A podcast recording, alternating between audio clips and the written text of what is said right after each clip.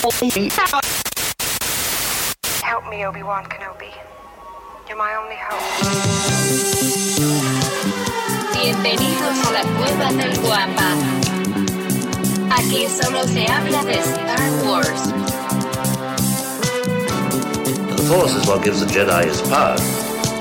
It's an energy field created by all living things. It surrounds us, penetrates us, it binds the galaxy together. It's a trap! We would be honored if you would join us.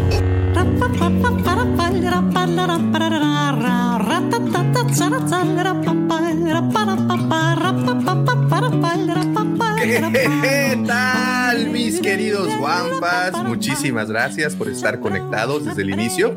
También muchísimas gracias a ti por descargar este episodio, el episodio 160 del podcast Hablando de Star Wars, traído para ustedes por la cueva del guampa.com. Recuerda que si te gusta Star Wars y si te gusta coleccionar todos sus artículos y si te gustan las figuras de acción y todo eso, recuerda que en la cueva del guampa.com podrás encontrar absolutamente todo lo que tienen en el inventario, además del contenido que se está subiendo semana a semana. Recuerden la cueva del guampa.com, el santuario para todos los coleccionistas y fanáticos de Star Wars. Ahora permítanme presentarles a las personas que se dieron cita el día de hoy para platicar de un tema hermoso. El día de hoy vamos a platicar acerca de la batalla de Geonosis, un hito en la historia de Star Wars, un, un momento crucial, un, un momento que trajo bastantes repercusiones, pero que también sucedieron cosas muy interesantes durante este, esta situación.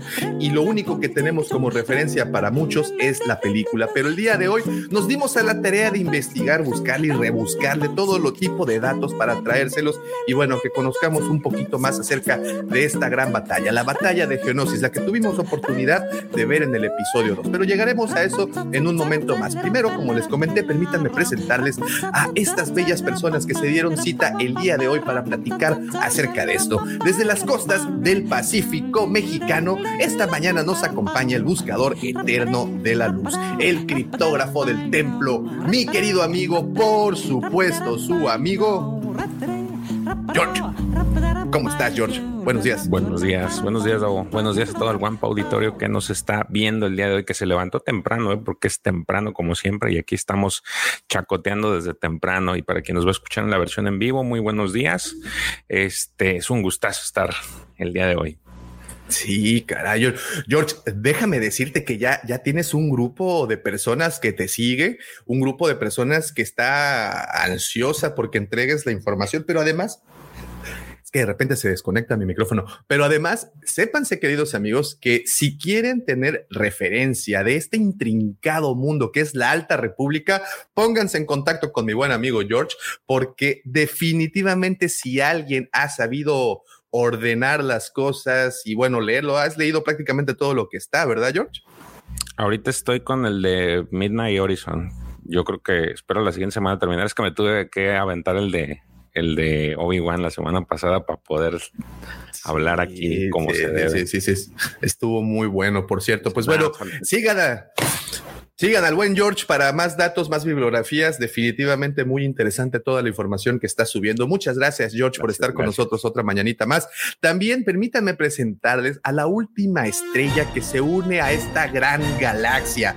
La hemos llamado la rebelde de los memes o también la casa recompensas sacando sonrisas por todos lados. Ella es mi querida amiga, también es su amiga, Mari J. ¿Cómo estás, Mari? Buenos días. Pensé que, pensé que tú la escuchabas, George. No, Todavía no.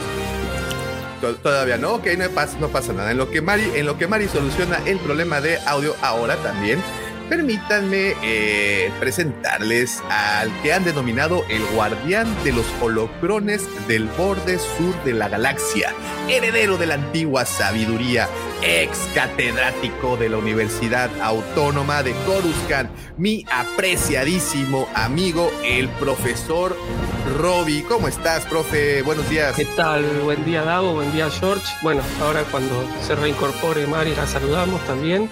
Buen día a todo el Guampa Este, bueno, también muy contento de estar nuevamente acá como todos los sábados. Muchísimas gracias, profe. Eh, la batalla de Geonosis, profe. ¿Qué dato? ¿Qué, bueno, no qué dato, qué, qué momento en la historia, ¿no? De Star Wars. ¿Qué momento para que se susciten otras otras cosas más importantes o más grandes que llevaron a que la galaxia se forme como la conocemos, ¿no? Como bueno, al menos en los, en los libros, Sí, cómics, es- películas, ¿no? Ese, bueno, el, el desencadenante de todo, ¿no? Entonces, este. Creo que particularmente a mí igual lo, lo- lo- nos explayaremos más, este, más adelante. En la película un poco como que me decepcionó, ¿no? Pero después hemos visto eh, más, más desarrollo de la batalla de Geonosis en otros, en otros productos. Así que bueno, iremos hablando sobre ellos. Excelente, profe, muchísimas gracias. Y sí, como bien comentas, vamos a ahondar más en ello un poquito más adelante. ¿Cómo andas, Mari? A ver si ahora sí me escuchan. Excelente, Ajá. ahora sí, tu Muy voz buenos fuerte y días. claro. Muy bien, muy bien. Estaba preocupada, dije. No me tengo que comprar audífonos nuevos, Dios mío. Pero ya, no importa. Ahora sí, más Bienvenida. Ay, un gusto. Gracias por estar acá todos los guampas. Y sí, están mis compatriotas. Saludos. Saluditos, saluditos. ¿Cómo estás, Mari? ¿Cómo estuvo la semana? Bien, tranquilo. Bastante trabajo, pero súper tranquilo. Todo manejable.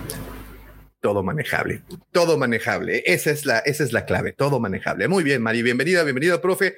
Y ahora también permítanme presentarles al caballero de la palabra discreta, centinela, de que si la riegas, ahí va a estar para recordártelo, no uno, no dos, no tres, no cuatro días, no cinco años, toda la vida si es necesario. Un gran lector también, también si quieren consultarle, también tiene un bagaje de lectura increíble. Permítanme presentarles a mi querido amigo, el Checo Acosta. ¿Cómo estás, Checo? Buenos días. Hola, buenos días, buenos días, Davo, Mari, George, Roberto. Pues aquí andamos otro domingo más, eh, perdón, otro sábado más. Ya no sé ni en qué día vivo, ¿eh? Eh, espero que sea el último día, el último sábado frío de acá de Monterrey. Amanecimos a 6 grados y el lunes vamos a estar a 31. Entonces, Ay, ay, ay, no. Aquí, a- bueno, aquí ya llegó el calor y, y- y no estoy nada contento al respecto. Así es que te entiendo, Checo, te entiendo. Muchísimas gracias, Checo, por acompañarnos. Buenos días. Y bueno, ya nada más, por último, pero no por ello menos importante, permítanme presentarles al hombre, la leyenda. El Sith, oh Jedi, oh lo que él quiera, no importa, al final lo único que importa es que él sea feliz, defensor de los precios justos que hay que pagar en la vida. Darth Asadus de Mustafar, Nuevo León, él es mi querido amigo Pepe Mendoza. ¿Qué tal, Davo? ¿Cómo estás? ¿No se escuchó? Vale. No, no, no, todavía no, todavía no, todavía no. No, se No, escuchó pero... el, otra vez, va de nuevo. Ah, ahora sí, muy bien. Ah, Ya tenemos los defectos especiales de es vuelta. correcto. ¿Qué tal, Davo? ¿Cómo estás? Muy buenas madrugadas. ¿Qué tal, George? ¿Qué tal, Serge? Profesor. Hola, Mari. Muy buenas madrugadas y nos están acompañando en la transmisión en vivo y muy buenos días, buenas tardes y buenas noches, querido Guampa Escucha, si nos están escuchando en cualquiera de las 27 plataformas donde habrán descargado este podcast. ¿Cómo has estado, Davo? Asustado, mi vecina ya salió a tocar el caracol. Ah, No se escucha, afortunadamente. Sí, tengo una vecina escucha. que practica yoga y ese tipo de cosas. Se Sí, sí, sí, se escucha. Como si estuvieras dentro del estadio del Cruz Azul cuando suena el, el, el, el- el- el- bueno, en fin. Qué bueno que no se escucha. Ha estado Saludos en a- el a estadio la vecina. Azul. Eh, pues es que ahí, ahí suena como la máquina, ¿no? Ahí suena como el, el silbato este de la, de máquina. Ah, ¿no se escucha en el estadio? En la, en la Sí, ¿no? televisión se escucha, sí. Sí, sí, claro, claro que se escucha la televisión. Yo pensé que había vivido engañado toda mi vida. Señores, pues así está, ya estamos el elenco entero, este panel entero. Qué bonito, qué bonito es verlo. Me da gusto, me da mucho, mucho gusto verles las caritas esta mañana, señores. Y bueno, también antes, eh, permítanme agradecerles a todas las personas que ya hacen el favor de seguirnos a través de nuestras diferentes redes sociales. Como saben, nos encuentran como la cueva del Guampa. Guampa se escribe con G de Guerra de las Galaxias y estamos literalmente en todas y cada una de ellas subiendo contenido exclusivo y contenido único dependiendo de, la red social. También si nos quieren encontrar en pues Instagram, Twitter, señores, por favor, perdón, señorita y señores, por favor, dejen sus, dejen sus, eh, sus direcciones. Al señor Mendoza lo pueden encontrar como arroba soy yo bajo Pepe Mendoza en Twitter y en Instagram como soy punto Pepe Mendoza. Muy bien. George, ¿cómo te pueden encontrar? A mí con, en Instagram es este eh, King-JNC23 con una N y el y en Twitter así como está en la imagen King-JC23. Muy bien, Mari, ¿a ti cómo te pueden encontrar? Pueden encontrar en Facebook como MariJ y en Instagram como MariJ-SW y en Twitter también como MariJ. Ahora, si hace ratito les presumía que el señor Jorge eh, era un bastión de sabiduría con respecto a toda la, bibliografía que hay de Star Wars y en particular con eh, High Republic también, permítanme darles lugar a Mari, que es la memera oficial del, del fandom de Star Wars. Mari, qué bárbaro, qué memes te avientas todas las. Bueno, ¿a, ¿a, qué hora publicas? Publico en la mañana para comer y después de salir del trabajo. Son los horarios que también o, o sea, disponibles. Pero, pero, pero durante el trabajo y durante la comida, ¿estás, estás maquilando la idea de no, los no, memes? ya un día antes. Depende. Oh, okay, Cuando okay. salen series exclusivas, es como que miro y ahí mismo me salen todas las ideas. O sea, como yo digo, yo no fuerzo nada, o sea, todo me sale de lo que voy mirando y me voy creando, yo misma me río. Entonces llegó un punto en el que ya no quería como que quedármelo solamente para mis grupos de, Star Wars y dije, creo que voy a crear una página para compartirlo un poco más. Ya fui, fue como salió todo. Buenísimo, buenísimo. Síganla, síganla. Ahí, ahí tienen cómo, cómo encontrarla. Arroba Mari Jade guion bajo SW. Señor Mendoza. Oye, a mi querido George, aparte de ser todo la enciclopedia andante de High Republic, también lo puedes encontrar en el grupo de Garibaldi, ¿no? Vean su look el día de hoy, el porte, muchachos, véanlo. A ver, y George, sopa, aviéntate sopa de caracol, una cosa de esas, ¿no? Ese no es de Garibaldi, güey. Pero, pero no trae paliacate, Pepe. Es, no, es una gorra, su cachucha, lo traes para Una atrás. gorra, güey. Ah, parece, parecía paliacate, güey. Ah, mira, del- del- diferente, del- del- diferente. Del, del Chosen One, ¿eh? ahí dice. Muy bien, Checo, ¿cómo te pueden encontrar? Así tal cual como viene en la imagen, arroba Sasearch y en Instagram nada más le agregan una extra porque la anterior nunca pude recuperar la contraseña. güey.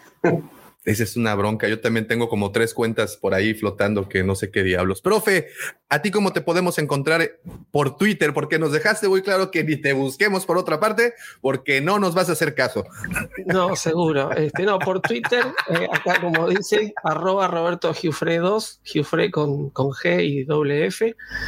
Este, y sí, eh, yo me muevo básicamente en, en, Twitter, estoy en las otras plataformas, me van a encontrar, pero no las uso. Y por ahí de repente eh, entro, qué sé yo, una vez por mes a Instagram para, para ver cómo está la cosa y me encuentro un montón de mensajes que me mandan y les digo, no, por favor, ubíquenme por Twitter, este, porque no, no lo uso, no lo uso, sinceramente, y, y por ahí quedo como, ah, no me quiere contestar y, y no es que no quiero contestar, es que no, no entro. Bueno, profe, es que, es que la fama termina por llegar en algún punto y tantos correos. No, no es cierto. La realidad es de que yo creo que también, al igual que el profe también, a mí me pasa que se nos pierden los mensajes, entre otros mensajes, que no es porque haya muchos, sino que pues se nos pierden simplemente, no, no, yo tampoco, a mí, también, a mí también, este, y bueno, a mí me encuentran como arroba davomático prácticamente en, en todas las redes, y al igual que el profe, no es que no los quiera leer, es que de verdad que se pierden los malditos mensajes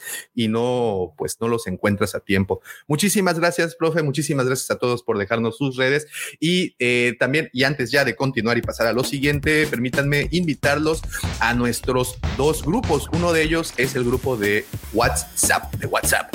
Ese se llama Legión Wampa y si usted quiere unirse a este grupo en donde las 24 horas del día, los 7 días de la semana, los 165 días del año, la información fluye como río, como agua en el río Amazonas todo, se habla de todo el tipo de sagas friki, se habla de todo tipo de cosas ñoñas, cosas interesantes, así es que si se quiere estar bien enterado con lo que viene, al menos en el mundo del entretenimiento geek, únase a Legión Wampa. ¿Y cómo le hago para unirme a Legión Wampa? Muy fácil, nos puede mandar a cualquiera de nosotros un mensajito vía...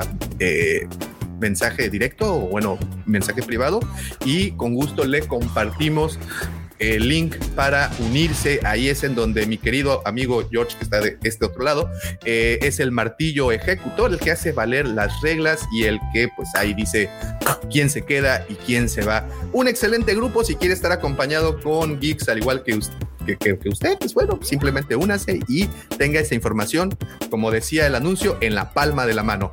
Y también si quiere continuar con esta conversación y además conocer a otros Wampas, únase a Nación Wampa. Nación Wampa es nuestro grupo de Facebook en donde todos los días, al igual que el Legión, compartimos información, fotografías, continuamos con la conversación que tenemos en los podcasts o en los videos. Así es que ya lo sabe, WhatsApp Legión Guampa para unirse, nos manda mensaje o bien Nación Guampa por Facebook y ahí simplemente contesta un pequeño cuestionario y listo.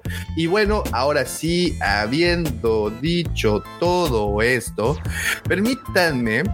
Eh, pues no les iba a decir, permítanme presentarles, pero la realidad es de que no les voy a presentar nada, les voy a compartir. No, de hecho, imagínense que de repente llega Artu y le tenemos que poner play porque trae un archivo muy importante. Lamentablemente no puedo estar ahí con ustedes. Les pido una atenta disculpa. No podré estar hoy el programa con ustedes. Me pesa, sí me pesa, porque si hay algo que espero con ganas todas las semanas, pues es grabar ese programa y poder platicar con ustedes de todas estas cosas maravillosas que tiene nuestra saga favorita.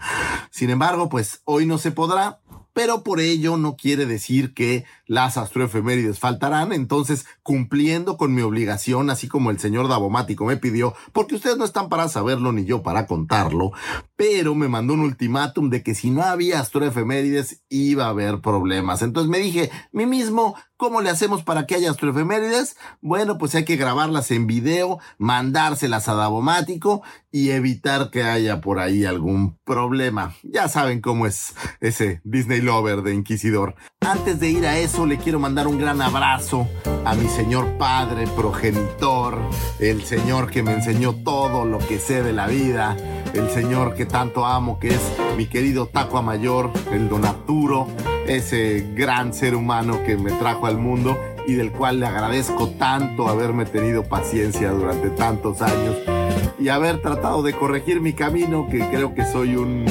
incorregible, pero bueno, sin duda alguna mi papi siempre tuvo esa paciencia. Papi mío, te mando un beso, feliz cumpleaños. 18 de febrero de 1942 llegaba el tacuache, el guampa mayor a nuestras tierras y bueno, la historia muchos la sabrán. A los que no, pues simplemente les diré que es una persona maravillosa y que amo tanto. Padre mío, te amo, te mando un beso. Y bueno, señores, quiero mandar un abrazo a todos mis compañeros de show, mi querido Checo, mi querido Pepe, mi querida Mari, mi querido Davomático, profesor Robbie, George. Espero así, espero que no se me olvide nadie. No, espero que no se me olvide.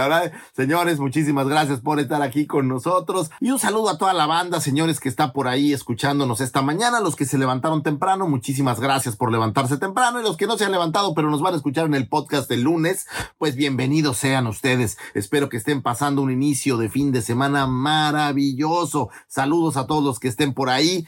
Digo, hay tantos al primo, a la principesa, por ahí a Mandalor, todos los que están ahí, Cassidy, que seguramente está por ahí, eh, todos los amigos que están por ahí que siempre nos corrigen, mi querido Alfredito, eh, pues todos, no quiero decir nombres porque si no van a decir que se me olvidó alguien y con mi cabeza de chorrito a veces falla. Entonces, no voy a decir más nombres. Les mando un abrazo a todos los que nos están viendo, un abrazo por ahí y bueno, señores, aquí tenemos las astroefemérides para esta semana. Estamos hablando de sucesos que tuvieron su tiempo, su momento, de un 21 a un 27 de febrero. Nacido un 21 de febrero de 1929, actor, comediante, dramaturgo, escritor, guionista, compositor, director y productor mexicano, considerado uno de los más grandes cómicos que se ha dado en habla hispana. Es reconocido en todo el planeta por escribir, dirigir, protagonizar las series de televisión Chespirito, El Chavo del Ocho y El Chapulín Colorado. Sí, señores, estoy hablando del maravilloso Roberto Gómez Bolaños,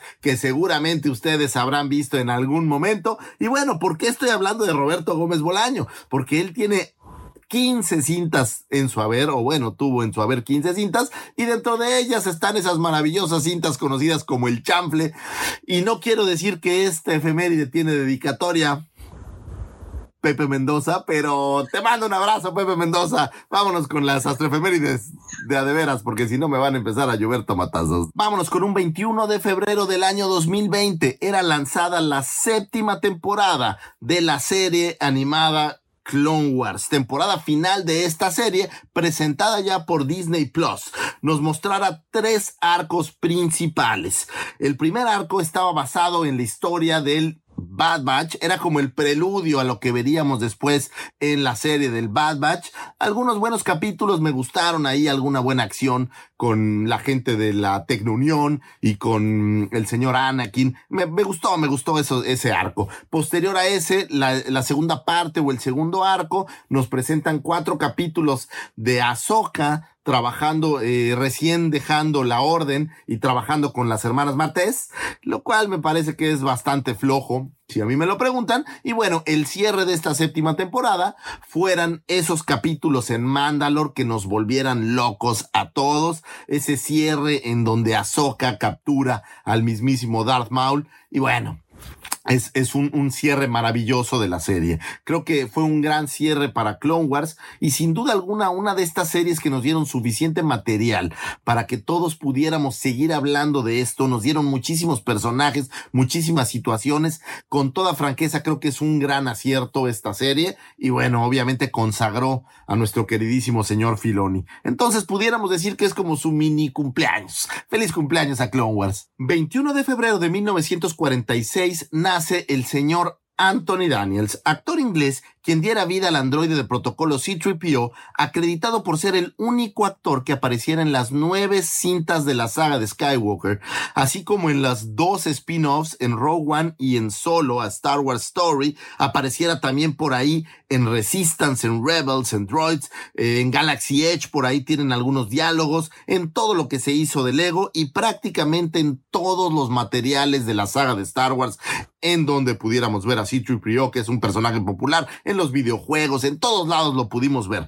El señor Anthony Daniels, un prócer de nuestro querido show, de nuestra querida saga de Star Wars, ha estado presente siempre con ese personaje, a veces querido C-3PO, a veces no tan querido, es un personaje polémico, sin embargo, bueno, un personaje clásico en nuestro, eh, a ver, tiene un libro que recientemente lanzó y recientemente es un par de años atrás, en donde nos describe un poco cómo era ser C-3PO y creo que vale toda la pena leerlo. Por ahí el buen Dabomático ya nos ha platicado bastante de este libro, se lo recomiendo bastante. Curiosamente, C-3PO es el personaje que tiene la primera línea en New Hope y la última línea en Rise of Skywalker. Es decir, pudiéramos pensar que en la saga de Skywalker, en las nueve cintas, C-3PO es la apertura y el cierre. Dato curioso, Anthony Daniels también protagonizara por ahí esta eh, versión animada del Señor de los Anillos, interpretando la voz del señor Legolas, esto por ahí de los 80, 70, es una cosa ahí medio antiguita.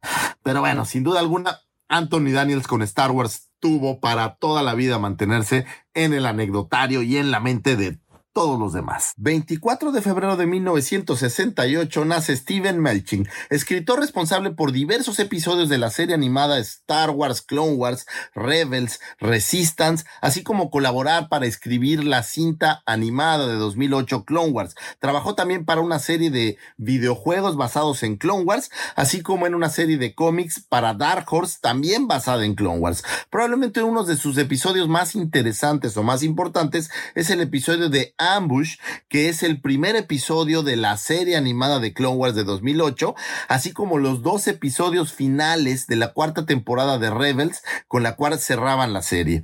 Un escritor fuera de serie y un escritor que he tenido oportunidad de ver por ahí en un par de comicones y de verdad es un tipo mega gracioso y un geniesazo de esos que están perdidos por ahí. 25 de febrero de 1944 nace Roger Christian, encargado de los sets para New Hope y posteriormente trabajando en El regreso del Jedi y en The Phantom Menace. Ganaron Oscar en 1978 por Hope, efectivamente. Él fue el creador del concepto del prop, del sable de luz de Luke. O sea, cuando ustedes ven este sable de Luke que ahora es tan popular, él de su mente salió. Asimismo, él fue el creador del disfraz de Artuditu. Originalmente se había pensado que Artuditu pudiera ser una especie de androide de radio control. Sin embargo, no existía la tecnología para poder manejarlo de la forma correcta en la que Lucas quería verlo. Y fue a él que se le ocurrió que pudieran utilizar una especie de disfraz y poner a alguien adentro. Y así fue que crearon la versión del disfraz de Artuditu y pusieron dentro a Kenny Baker. Y bueno, toda la historia que ya conocemos está ahí. Año después confesó en una entrevista que fue el tercer miembro del cast a quien Lucas contrató. O sea, la tercera persona a la que Lucas se acercó y le dijo, oye, brother, vente porque vamos a hacer una película, es específicamente Roger. Asimismo, él trabajó por ahí eh, como director de arte para Alien y la vida de Brian y curiosamente de estas cosas raras dirigió esa espantosa cinta de John Travolta llamada Battlefield Earth, que es una cosa infumable. No sé si ustedes la han visto. ¿La han visto ustedes? Oye, así dejo un espacio.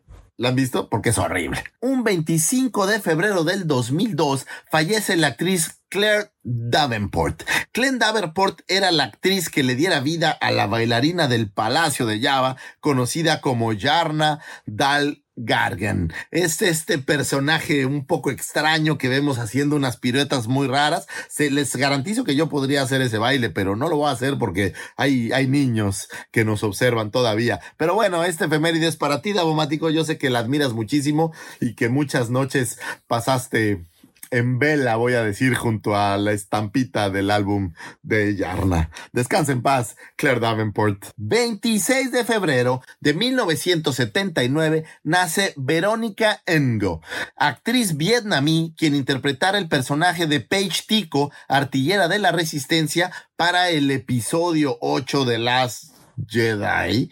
El personaje de Paige era hermana de Rose, o sea, Paige y Rose Tico fueran hermanas y tal vez por eso son personajes tan populares en la saga. Podemos verla en diversas cintas del cine vietnamí, así como en la cinta de Old Guard protagonizada por Charlize Theron. Si no la han visto está buena y están trabajando en la segunda parte. Eh, una película palomerilla ahí, más o menos buena. Ahora, el personaje de Paige...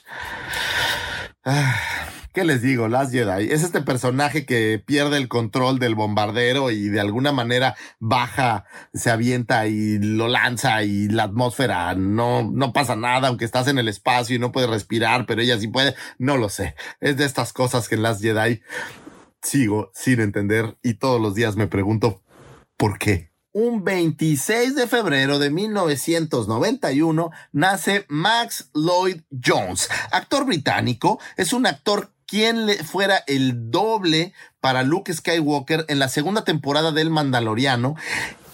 ¿Recuerdan ese momento en la que algunos lloraron? Así, algunos lloramos. ¿Recuerdan ese momento en el que algunos lloramos viendo a Luke Skywalker entrando a salvar el día? en la segunda temporada del Mandaloriano. Bueno, pues Max Lloyd Jones es el actor que utilizaran como, voy a decir, modelo de cuerpo. Todas las escenas a distancia que se hicieron donde no se le veía el rostro, era este actor Max Lloyd quien lo interpretara. Posteriormente por ahí, eh, Filoni confesó que las escenas ya de cercanía era el mismísimo Mark Hamill quien estaba interpretando a Luke, simplemente utilizando algo de la tecnología que ya poseían, lo hicieron ver un poco más joven y con esto tuvimos esta mezcla maravillosa en la que podemos regresar a ver a Luke joven y verlo de una manera brutal, hacer todos estos eh, acrobacias y todas estas habilidades. Y sí, llegar a salvar el día. Lo mismo ahora sucede con el libro de Boba Fett. También Max Lloyd Jones estuvo participando en las escenas en las que apareciera Luke Skywalker por ahí en algunos de los capítulos finales de la serie del libro de Boba Fett. Un 27 de febrero del 2007 termina la votación de ese concurso llamado Darth Who Contest. Era un concurso en el cual el sitio web de Star Wars lanzaban la pregunta al aire de dar el nombre de un personaje que iba a ser muy importante en la saga de Star Wars y que iba a ser una especie de Lord Sith. Entonces lanzaron la pregunta al aire en el sitio web y muchísima gente contestó. Este personaje sería revelado en el quinto libro de la serie Legacy of the Force. El libro se llamaría Sacrifice y sería escrito por Karen Travis. De acuerdo a lo publicado por la editorial del Rey, se recibieron 8.500 propuestas, o bueno, 8.500 participantes lanzaron el nombre, de los cuales los editores de Lucasfilm y del Rey escogieron cinco. Y de esos cinco, se escogió un nombre que sería el ganador, que es el mismísimo Darth Cadeus. La fanática ganadora de nombre Tawina Poland, indicó que el nombre Cadeus provenía de la palabra latín cades, relacionada con asesinatos o con masacres o con este tipo de cosas. Para mayor referencia, Darth Cadeus, ¿de quién nos estábamos eh, hablando en ese entonces? Hoy en día, pues sí, todos los, todos lo sabemos, o bueno, algunos no lo sabemos. Para los que no están tan conectados, yo sé que usted, profesor, sabe perfectamente bien de quién estoy hablando. Antes conocido Darth Cadeus como el mismo Jason Solo, hijo de nuestro querido Han Solo y nuestra querida princesa Lea, y bueno, que quedara perdido en Legends, quedara perdido en el pasado, y una vez que saliera la trilogía de Disney, pues esto quedara totalmente fuera del canon. Me parece, honestamente, una verdadera atrocidad, porque Jason Solo Darth Cadeus era un gran, gran, gran personaje.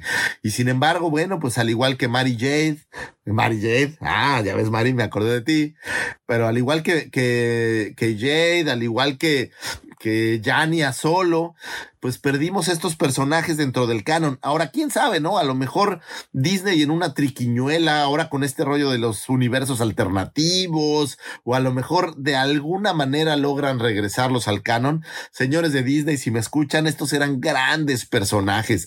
No los pierdan, por favor, eran maravillosos. Señores, estas fueron las astroefemérides. Espero que hayan encontrado información útil y valiosa para conversar conversaciones, para abrir boca, para poder platicar con sus amigos, con su futura novia, con su futuro novio, con su futuro esposo, yo qué sé, para que puedan abrir conversaciones y acercarse más a la gente. Nuevamente, señores, una disculpa por no estar ahí con ustedes. Sin embargo, que conste que estoy cumpliendo y trayendo las astroefemérides para que nadie diga que no cumple Lucifagor. Les mando un gran abrazo. Gracias por escucharnos. Pues ahí está, señor Lucifagor. Yo sé que eh, en este momento no nos, no nos ves, pero nos vas a escuchar. Muchísimas gracias, como siempre, por dejarnos esa pequeña luz al fondo del túnel oscuro de la ignorancia. Muchísimas gracias, un abrazo donde quiera que te encuentres por la hora. Yo supongo que ya estás en el aeropuerto. Sepan que, el día de hoy el señor Lucifagor, tuvo que salir de la ciudad, entonces eh, por esa es la razón que no, no está aquí con nosotros, pero como bien pudieron escuchar, eh, pues está cumpliendo al 100%. Muchas gracias, señor Lucifer, y esperemos que esta información les sirva. Muy bien.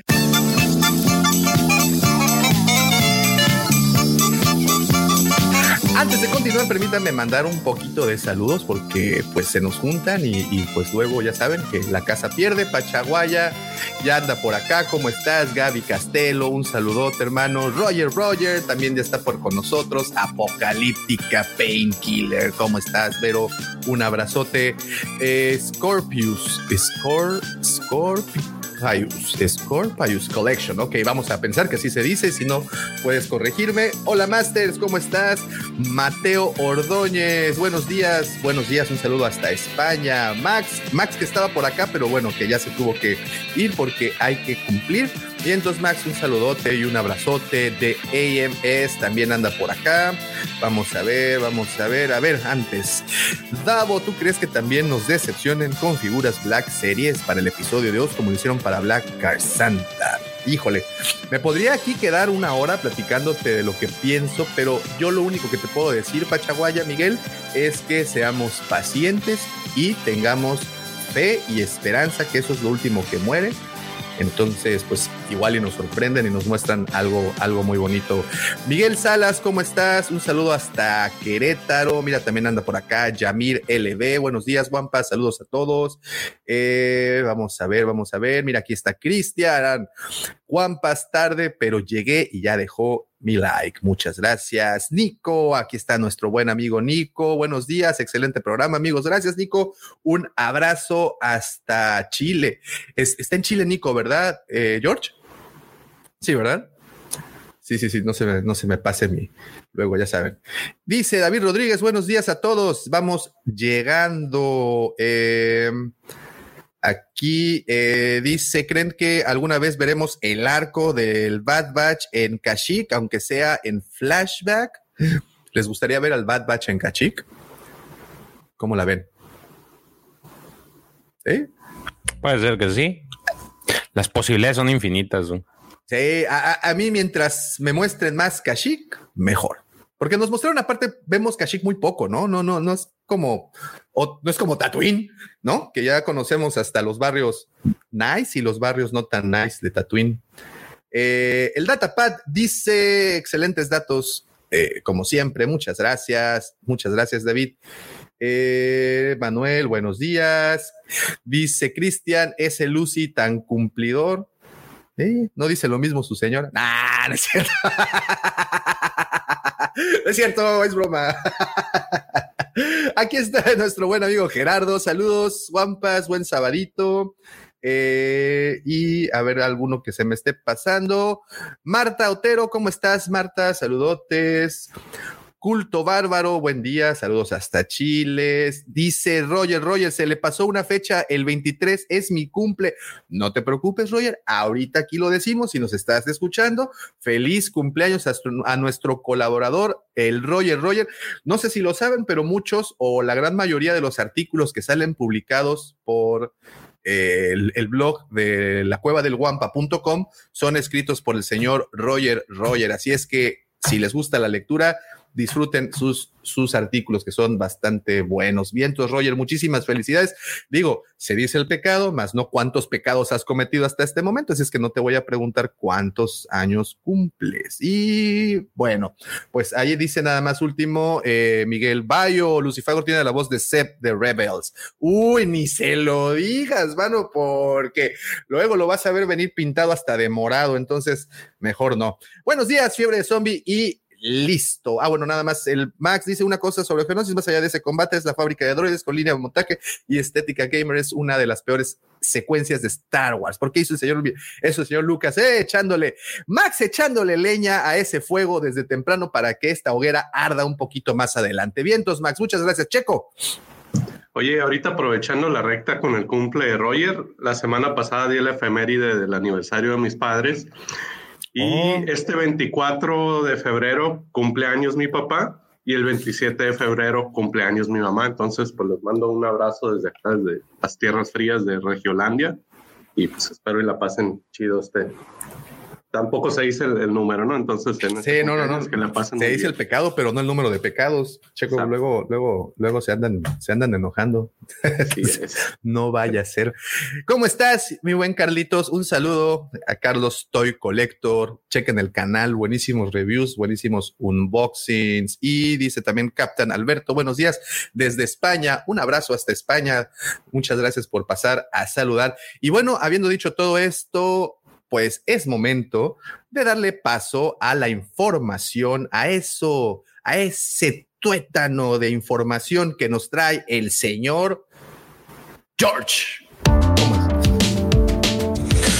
Bueno, esta semana tenemos cierta información, algunas más este, llamativas que otras.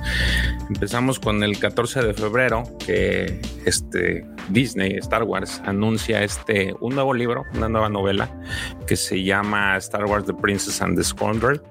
Este que pues va a tratar prácticamente del, de esta la historia que hay dentro de lo que es la boda de, de Han y de Han y Leia eh, este libro, este, de hecho, fue anunciado como, por ahí hay una imagen en donde se anuncia como si fuera pues, una invitación de boda.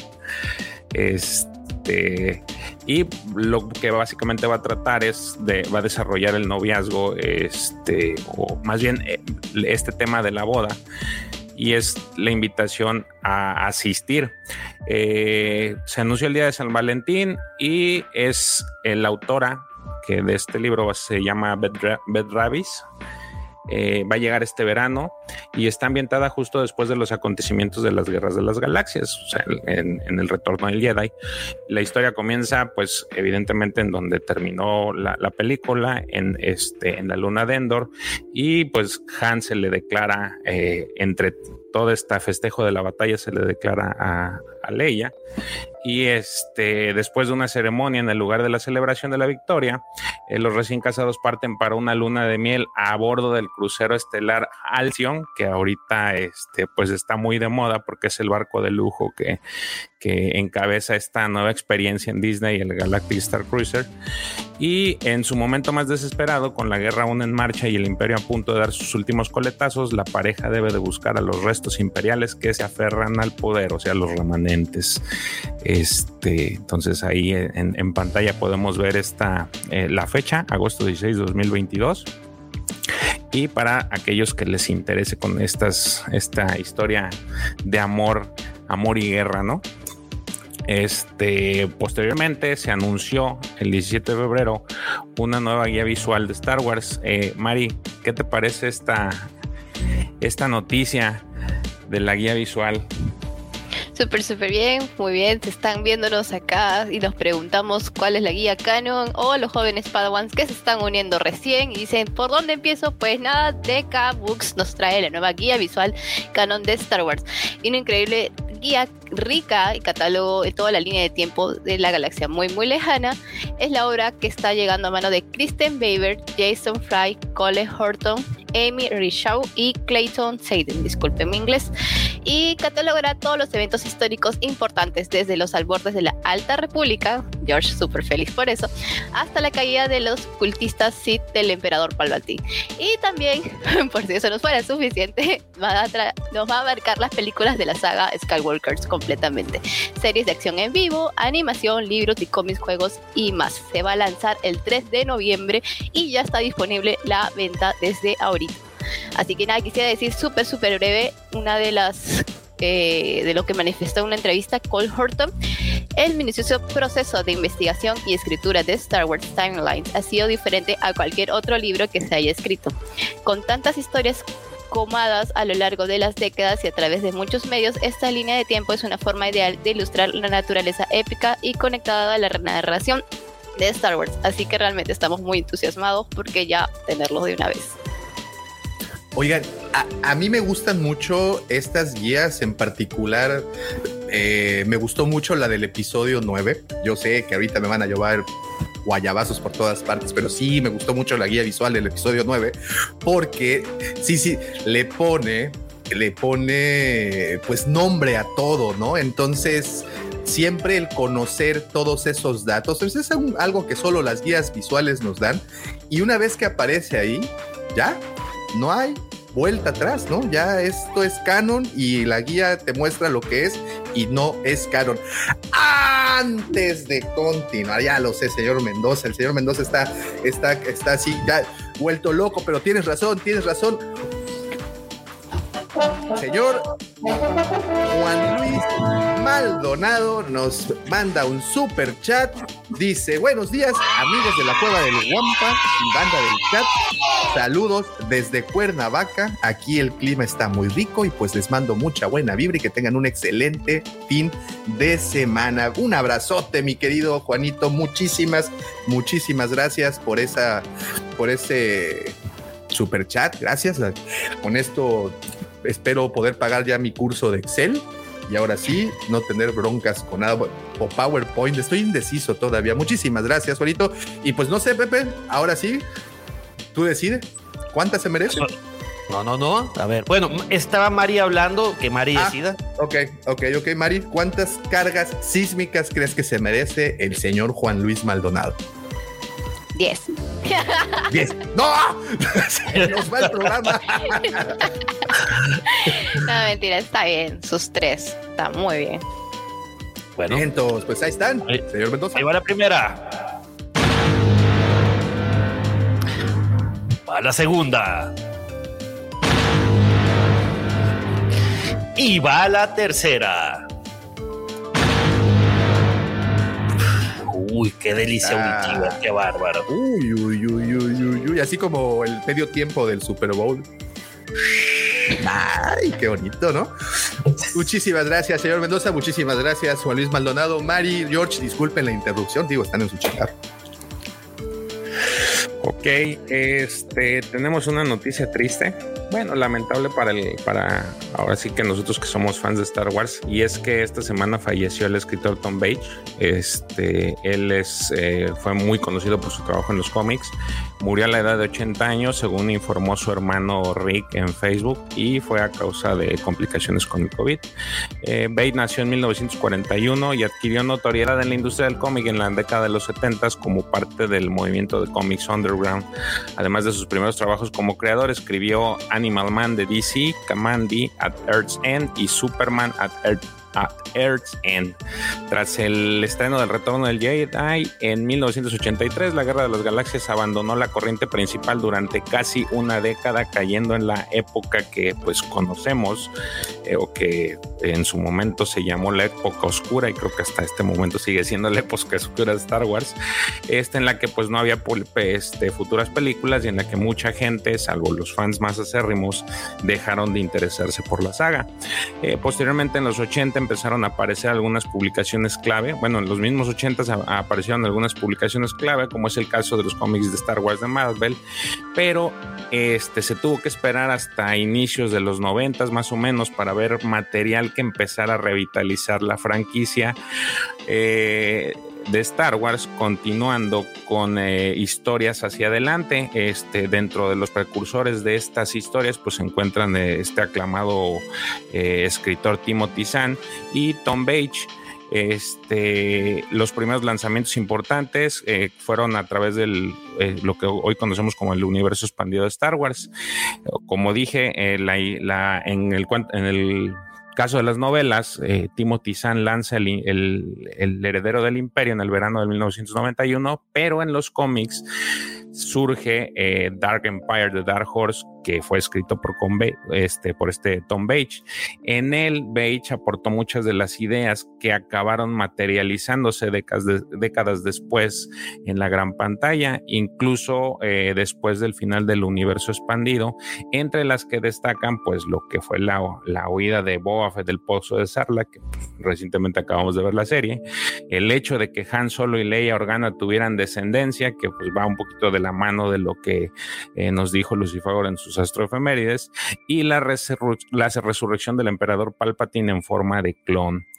Estas series fueron ilustradas por Cam Kennedy y fueron un éxito que posteriormente tuvo dos secuelas, que fueron Star Wars Dark Empire número 2 y Star Wars Empires en todas ellas escritas por Beige. Eh, también él contribuyó a esta saga de, de cómics llamados Tales of the Jedi, que tuvo lugar precisamente durante la época de la Antigua República eh, entonces, este también escribió Caballeros de la Antigua República, El levantamiento de Freedom Nat y Los Señores Oscuros de los Sith, con numerosas colaboraciones. Eh, estos últimos cómics fueron famosos por explorar la gran guerra del hiperespacio y la guerra Sith, al tiempo que presentaban personajes como Uli Keldroma, Nomi Sunrider, Odan Ur, Freedom Nat, Exar Kun, Nagasado, pues creo que son los personajes más icónicos de esta, de esta época, ¿no? Este, Perdón por interrumpirte, yo ¿Perdón? Perdón por, perdón por interrumpirte, pero de verdad, si no han tenido la oportunidad de echarse un clavado en esas historias, sobre todo en lo que estás diciendo en Tales of the Jedi, historias de los Jedi, wow, échense un clavado en esas, son lindísimas, son historias muy, muy buenas. Y como bien dices, personajazos, Sexar Kun es una de las cosas más grandes. Me gusta mucho ese periodo. Entonces, si no han tenido oportunidad, vayan, eh, hay muchos medios para leerlo actualmente en, en, en, línea, ¿no, George? Sí, sí, sí, es parte de, de, de lo que ya existe. Este este, y que es fácil de, bueno, al menos en línea es, este, es fácil encontrar mucho de este, de esta, de estas historias, ¿no? Este, profe, ¿usted qué le parecieron estas historias? Creo que ustedes las, las, ahora sí que es el, el ejemplo de que las vivió en, en, en, el momento en que salieron. Y pues, eso habla. habla mucho de mi edad también, ¿no? Pero bueno, sí, crecí con esas historias yo. Este, fue, realmente después del, del regreso del Jedi, este, fue como muy eh, angustiante, sobre todo para los, para los que como yo habíamos trascendido el, el, gusto por Star Wars, ¿no? Es decir, y que aparecieran, por ejemplo, las novelas de Timothy Zahn que aparecieran estas historias de Imperio Oscuro de Tom Bates, fue como un regalo para los fans, ¿no? Que curiosamente eh, en los 90, sobre todo, la, Argentina no estaba tan, tan cerrada a las cosas del exterior y llegaban, se podían conseguir. Yo ahí aproveché para, para comprar este material. Eh, y hoy todavía se sigue consiguiendo, son, son cosas clásicas, pero era para nosotros la continuación lógica de Star Wars, ¿no? Y, retrocediendo un poquito a lo que decía Lucifagor del, de Jason Solo, que, que se hace Sith y que él tiene esperanza de que en algún momento aparezca algo. Yo, a mí, es decir, me encantaría que Disney hiciera, aunque sea una serie en animación o un productos en animación, no digo que, sean live action porque sé que por ahí son mucho más costosos, este, pero que hagan todo un, desarrollo de lo que es Legends, ¿no? porque hay historias que son eh, muy potables y permanentemente estamos viendo en los distintos productos que lanzan referencias a todas, a todas estas cosas que se sacaban en los, este, en los fines de los 80, principios de los 90. Una, una, de las cosas que, es decir, hasta, hasta en las secuelas, ¿sí? tenemos este, esa, esa famosa traslación de, Luke que está en, acto y se lo ve después este, pelear con, con Ben Solo como si fuese una, proyección, aparece acá en Dark Empire por primera vez, ¿no? Ese tipo de habilidad de la fuerza. Entonces, este, entre otras cosas que ya, que ya se mencionaron. Así que me gustaría, ¿no? Estamos viendo que están lanzando figuras. El otro día me enteré que están sacando, apareció en eh, Nom Anor, de los Yusambong. Este, digo, a ver, están haciendo, están trayendo cosas del, viejo universo expandido. Bueno, pónganse media pila y hagan aunque sea un, producto animado este, sobre Legends, que creo que sería una muy buena forma de, ir acercando todo ese material a las nuevas generaciones también. Pues sí, la verdad. Y fíjate que, perdón, George, eh, esa, esa figura que mencionas, profe, eh, No Manom, de los Yusan Bo, vaya que es una figura que buscan los coleccionistas. Es que es un personaje, si, si alguien leyó todo lo que es este, la nueva Orden Jedi, es un personaje muy importante. Y entonces, este, que traigan esas cosas, eh, sí, acá no van a llegar. Pero a mí me da gusto ver que están editando o sacando cosas de lo que hoy es Legends. Y bueno, a ver si media pila Disney, si alguno de los cráneos que, que dirige Disney nos, no sé si nos escucha, pero le llegue en algún momento, mira, acá hay unos locos que dicen esto, a ver si se ponen media pila y nos dan historias de Legends este, en la pantalla. O un sueldo, profe, que nos den sueldo también. eso, eso ya sería otra cosa, ¿no? Vamos, vamos de a poco, vamos pidiendo de a poco, después hay tiempo. Pues bueno, ahí está. Este, lamentamos la pérdida de este gran escritor que pues deja todo un legado atrás en, en, en nuestra bonita saga y pues para este, esperamos pronta resignación para su, eh, su familia y sus seres queridos, ¿no?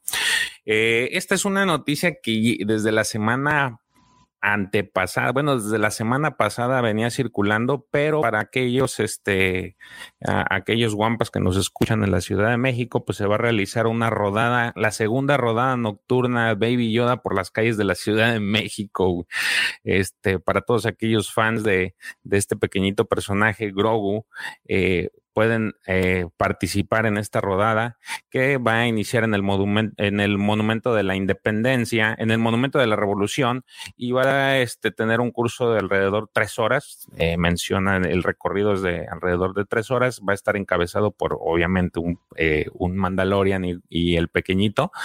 Este está patrocinado por, o más bien está este, incentivado por este colectivo de nombre Puray y quienes va, que también se van a encargar de alquilar bicicletas esa noche para los que no tengan, pues puedan llegar a este eh, también a, participar. Este evento está previsto realizarse este a partir de las eh, 7 de la tarde, el, eh, digo, el, el 5 de marzo. Eh, va a empezar en el, en el Monumento de la Revolución y tiene costo de admisión que va desde los 150 hasta los 650 pesos. O sea, voy a tener que hacer ejercicio y aparte voy a tener que pagar. Pues más que nada es porque te van a dar, pues, ahora sí que todos los afiches para decir, ah, era yo estuve en la, carrera. Ah, ah, ah, no, así sí vale vale la pena, pues ahora sí que es, decisión, pero pues hay por paquetes. Por ejemplo, el paquete de 150 pesos te incluye un cubrebocas conmemorativo de la rodada. Hay otro, ese es el conoce como el paquete Baby Yoda. El paquete Mandalorian es para dos personas, tiene un costo de 650 pesos y trae, obviamente, cubrebocas para las dos personas, playeras del evento y pines para las dos personas. Y hay un paquete, tercer paquete que se llama paquete R2D y es de solamente una persona que trae un cubrebocas, una playera y un pin. Entonces, ahora sí que para que vuelvas, les encanta. Eh, el, el, o el otro paquete, ¿no? El paquete vuelvas Disney Lover también, ¿no? Entonces ya ese va gratis. ese va gratis. Ese, se lo otorgamos, no pasa absolutamente. No me tienen que vender nada, ya, ya, ya tienen. Oye, pues de verdad, no importa el pretexto, cualquiera es bueno salgan a hacer ejercicio, salgan a la bicicleta, salgan a correr, jueguen a la pelota, lo que sea. El chiste es moverse para estar sanos. Y qué mejor pretexto que ir. La neta sí me ando disfrazando del mando y me ando subiendo a mi bicicleta. Digo, me voy a ver bastante raro, voy a parecer, no sé, Sancho Panza arriba de su, de, su burrito, pero creo que es, es interesante. Sí, sí, digo, vale la pena, aunque sea, yo me imagino que pues no hay restricciones para que vayan y, echen, echen relajo, pero este, los costos más que nada es para, para adquirir toda esta, todos estos afiches y decir, ah, yo estuve participando. Así es que, pues para aquellos que tienen la oportunidad de vivir en la Ciudad de México, en, en, esta bonita ciudad, pues ya ahí tienen el, el atento anuncio, ¿no? Oye, oye, George, nada más, perdón, eh, para todos los de la Ciudad de México, nuestro buen amigo Mike González nos está mandando, miren, mañana estarán proyectando episodio 4 en el autocinema Coyote allá en la Ciudad de México. Así es que si estás escuchando esto, por podcast, pues ya te amolaste porque fue, fue el domingo. Pero si están ahorita en vivo y están en la Ciudad de México y no tenían conocimiento de esto, el día de mañana nos informa el buen Mike que estarán proyectando el episodio 4 a New Hope, una nueva esperanza en el autocinema Coyote en la Ciudad de México. De verdad que creo que los autocinemas sería algo que deberíamos poner otra vez de moda. No sé qué piensen. No sé qué pienses, Pepe. ¿A poco, ¿A poco no irías con, con, con la trocona, le echas de reversa, abres la, abres la, la hielera, ahorita que hace frito te sacas una mantita o esta y esta? Oye, Gabo, aquí hay un autocinema Coyote, eh, pero por la oh, pandemia se convirtió en, yo creo que duró como dos o tres semanas, cuando mucho un mes, inmediatamente se convirtió en un centro de, eh, de una farmacia muy conocida para hacer pruebas COVID. Entonces no está funcionando. Sí, de hecho sigue la programación y he tenido muchas ganas de ir. Quisiera vivir esa experiencia, pero no me ha tocado. Y sí, sí tengo muchas ganas de ir en la, en la Mamalushki. Es, este, nomás de que te falló algo, El audio, según yo, es a través del estéreo del carro. ah, bueno, es que hay dos tipos. Sí, el, que es como Bluetooth, ¿no? Que se transmite a través del, del, bueno, no Bluetooth, más bien agarras la sintonía de la estación. De la radiofrecuencia, creo que usan una frecuencia AM y ya entonces puedes escuchar el audio, pero también están estos otros que ponen una bocina justo al lado de la, de la ventanilla del carro y pues tienes este sonido ambiental. No, no sé cómo, cómo esté aquí en Monterrey, pero sí es una buena experiencia. De hecho, está ambientado de una forma muy padre, como en la, como no digo, no me tocó vivir eso, pero como en los sesentas, que está su fuente de sodas y se ve muy padre. Sí, muy bonita experiencia. Yo he ido solamente una vez, aquí hicieron una proyección eh, adaptaron el, autódromo para que pudieran entrar muchos carros y, justamente fue Star Wars episodio 4, al igual. Muy bueno, muy, muy bueno. Fíjate rápidamente, eh, Monterrey antes había un autocinema, pero sí estaba muy creepy y eso que estaba muy bien ubicado. Ya al final fue un lugar de conciertos. De hecho, el último concierto creo que fue de Infected Mushroom. Oh. Cobraban una pasta y yo tuve la oportunidad de verlo desde la calle Avenida Fundadores, que se veía todo perfectamente, pero nomás había una nube de humo, no sé de qué sería en un concierto de Infected Mushroom. Ay, Pepe, pues de los humidificadores, ¿no ves que se reseca ah, mucho la piel por tanto baile y baile y baile? Qué mal pensado eres. mal pensado eres, Pepe. No, no dije, yo no sé. Yo dije que no sabía de qué era. Como si era un concierto. Oye, a ver, David Ábalos pide que hable Mary Jade y yo sé que traes otra nota también por ahí, Mari. Ah, no, quería, quería hablar sobre un poquito los autocinemas en mi país. Eh, se volvieron a instalar, eh, o sea, instalar después de años, super años, gracias a la pandemia, porque como no se podía ir al cine de manera presencial, entonces hicieron los autocinemas no existían en mi país hace años y lamentablemente no funcionaron porque están muy caros. La entrada está muy, muy, muy cara y pues acá el peruano quiere siempre regatear. Así que nada, yo tampoco lo pude ir porque económicamente no podía, pero sería muy, muy una bonita, muy experiencia y que tal vez le bajen un poco el costo para que puedan vivirla, porque realmente yo también lo decía. Claro, claro, claro, una bonita costumbre que se perdió, bueno, un bonito modelo de negocio que se perdió, ¿no? Pero, en fin, y bueno, y la pandemia sí es cierto, ¿eh? La pandemia como que restauró este tipo de, manera de proyectar, porque pues bueno, cada quien en su carro no se hace daño, ¿no? Entonces, sería interesante, pero bueno, ahora que ya para nosotros aquí la próxima semana ya es semáforo verde, yo creo que sí deberían de echar a andar, sería algo, una convivencia muy interesante. Pero Ahí está. Es la propuesta del Wampa. Muy bien. Y como el público lo pide, Mari, traemos una noticia de John Williams. Una super noticia, Masters. Todo el fandom ha celebrado. John Williams vuelve a Star Wars y vuelve a Star Wars con Obi-Wan. Nada, el 17 de febrero, en la revista Verity, Verity, disculpen mi inglés, anunció que John Williams había compuesto el tema principal de la serie de Obi-Wan.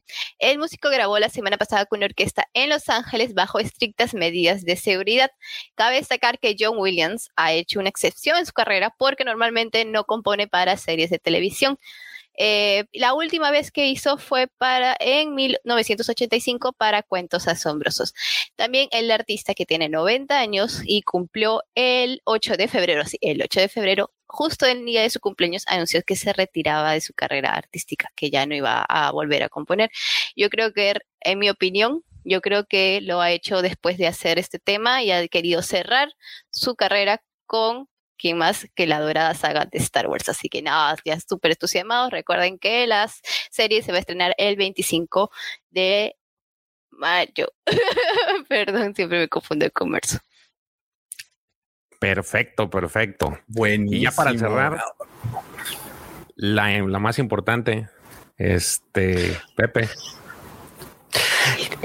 ¿Qué tal, mis queridos gamers? ¿Cómo está, querido Guampa Auditorio? Pues sí, efectivamente, George, efectivamente, Davo, Search, que se le fue la luz momentáneamente, ahorita regresa, profesor, a todos aquellos amantes del juego The Old Republic, pues el martes 15 de febrero, junto con el estreno de la eh, séptima temporada, o bueno, el, update de Thor, como le dicen en inglés, 7.0, eh, BioWare lanzó el sexto tráiler cinemático del videojuego Star Wars The Old Republic, que se le conoce como Disorder, que este es, sirve como el tráiler para la expansión Legacy of the Sith.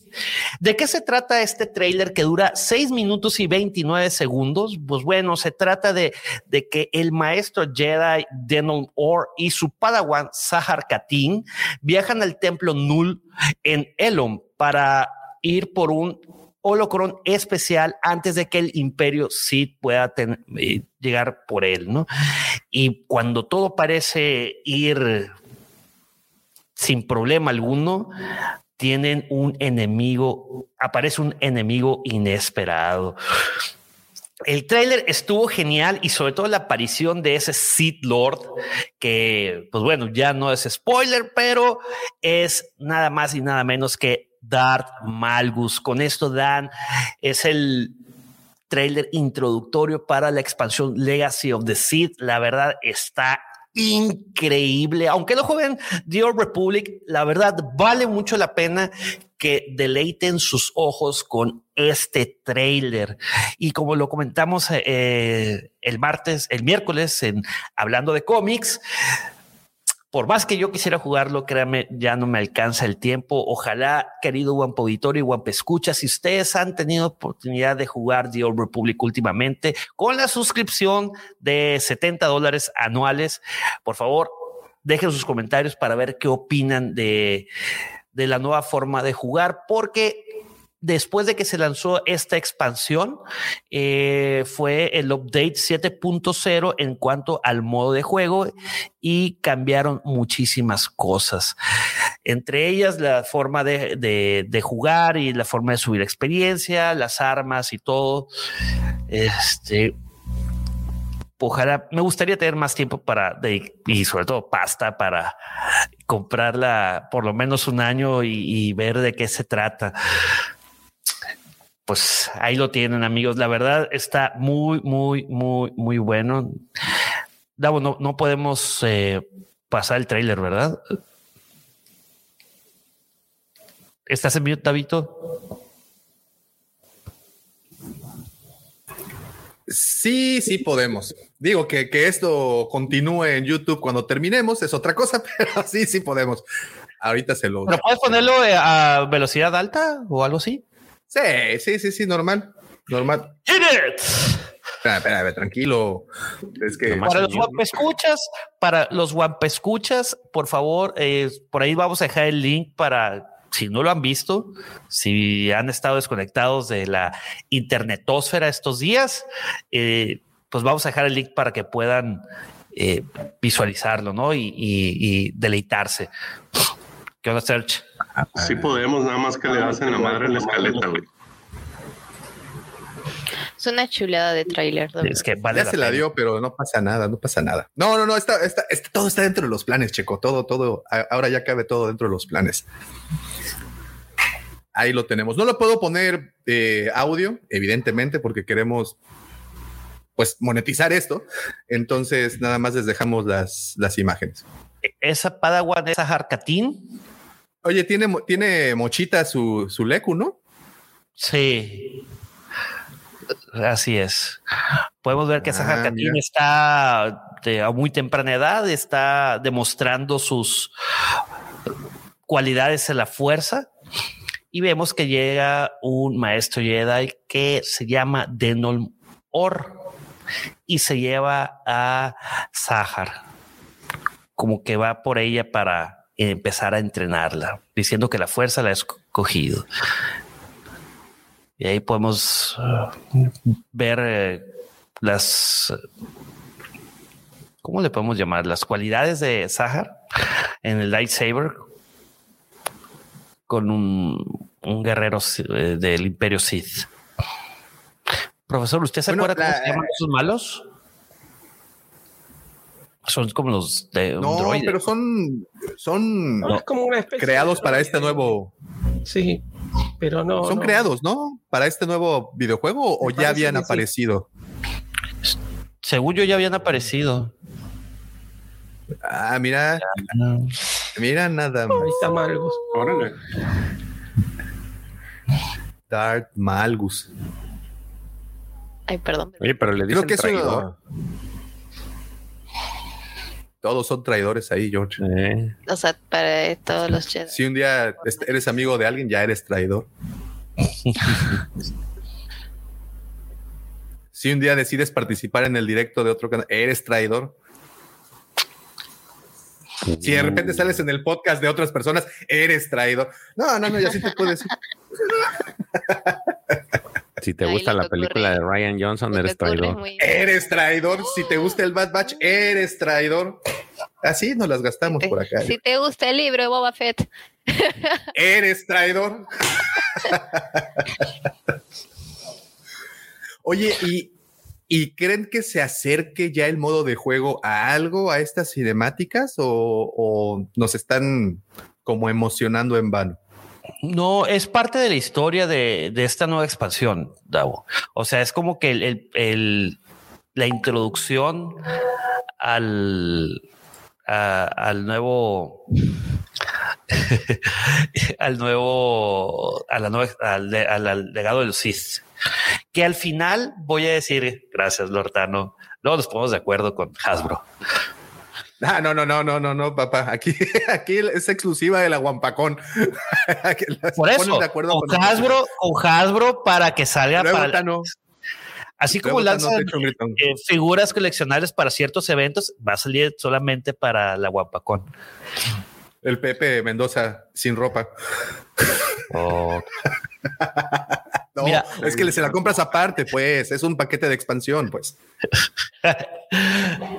Oye, este, Davo y querido buen Auditorio, lo interesante de este trailer es de que, bueno, los desarrolladores quieren darte a entender eh, que este, esta expansión, esta nueva expansión se trata de ser acerca de tomar decisiones morales y enfrentar eh, pues cosas difíciles donde te, tienes que decidir si seguir el camino Jedi o seguir el camino Sith.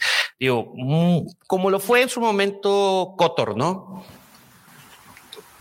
Esa pregunta que hiciste, Checo, está, eh, pues sí, yo también creo que no, no, no quiero pecar de, pero pues prefiero eh, quitarme la duda. ¿Esto es antes o después, es que no sé si ya lo dijeron, como me, salió un ratito, es antes o después de la historia que conocimos en, el primer Knights of the Old Republic. Es después, según yo es después. Es después, ¿no? Porque participa Malgus. Malgus viene más adelante, ¿no? Creo que ya aparecía en, en, la segunda entrega del juego, ¿no? Ah, eso iba a preguntar, incluso después de la segunda parte. Sí. Sí, ¿verdad, profesor? Sí, es The Old Republic es después de Kotor 2. Eh, sí, sí, viene, según tengo entendido, viene después. El tema que ahora están, como, como Disney está manejando las líneas temporales, hay que ver dónde lo ubica, pero debería venir después. Sí. No hay nada que Google no nos pueda contestar. Mira qué interesante lo que dice Mandalore. Saludos, Alex. ¿Cómo estás? Buenos días. Este tráiler desnuda la soberbia de los Jedi y nos hace ver cómo los niños, como los niños que siempre fueron víctimas de ellos, como los niños fueron siempre víctimas de ellos. Todos somos malos. Hashtag todos somos malos. Muy bien. Fíjate que se ve buenísimo. la, verdad sí. Después, y si no han jugado el juego, tienen que jugarlo porque ahí aparece Mara así que se lo recomiendo. Es correcto. Es correcto, es correcto. Ya, ya casi termino el libro de, mitos y fábulas y hay una donde igual a un, a, a un Twitlet joven, pero igual lo, que comentaban ahorita, un Sith lo detecta y se lo lleva, lo, lo, se lo quita de, pues de su familia, ¿no? Y se lo lleva a entrenar. Pero está, está buena la historia. Oye, pero ¿te fijaste la escena de qué hizo Malgus con, con el maestro Jedi, con eh, Denon Or? Le dio crán a la crán. Así deberían de ser las series, así, así, crudas. Porque se te gustan, ¿no? No, que la canción. No, o sea, me refiero a las series, a las series. Me refiero que no podemos tener ese tipo de series en la televisión, definitivamente, porque este tipo de materiales nos lo va a entregar. Y aquí es donde te vas a saciar toda esa sed de sangre que tienes. Esto es como Game of Thrones, güey. Si te fijaste, todavía no empieza el juego y moles al personaje principal, ya le dieron cranky. Pero no te gusta Game of Thrones, güey. No me gustó el final, ojo. No me gustó el final. Hasta donde hay libros, se me hizo una muy buena serie. Davo, no entremos en esa polémica ahorita. Luego, con, respecto a eso, ¿no? De la serie, yo justamente por el tema que íbamos a hablar hoy, reví algunos capítulos de las, de las Clone Wars y no los recordaba, sinceramente no los recordaba, pero son muy duros, es muy violenta, sobre todo las primeras temporadas de las Clone Wars, es muy violenta. Eh, creo que es algo que hoy todos nos estamos fijando con, los productos nuevos que saca Disney, de hasta dónde está el límite de lo que nos quiere mostrar Disney o no. Y de repente vemos cómo este, los Clone Wars vienen, eh, los Clone Wars, perdón, los, los soldados clon vienen con lanzallamas y queman todo un panal de geonosianos, ¿no?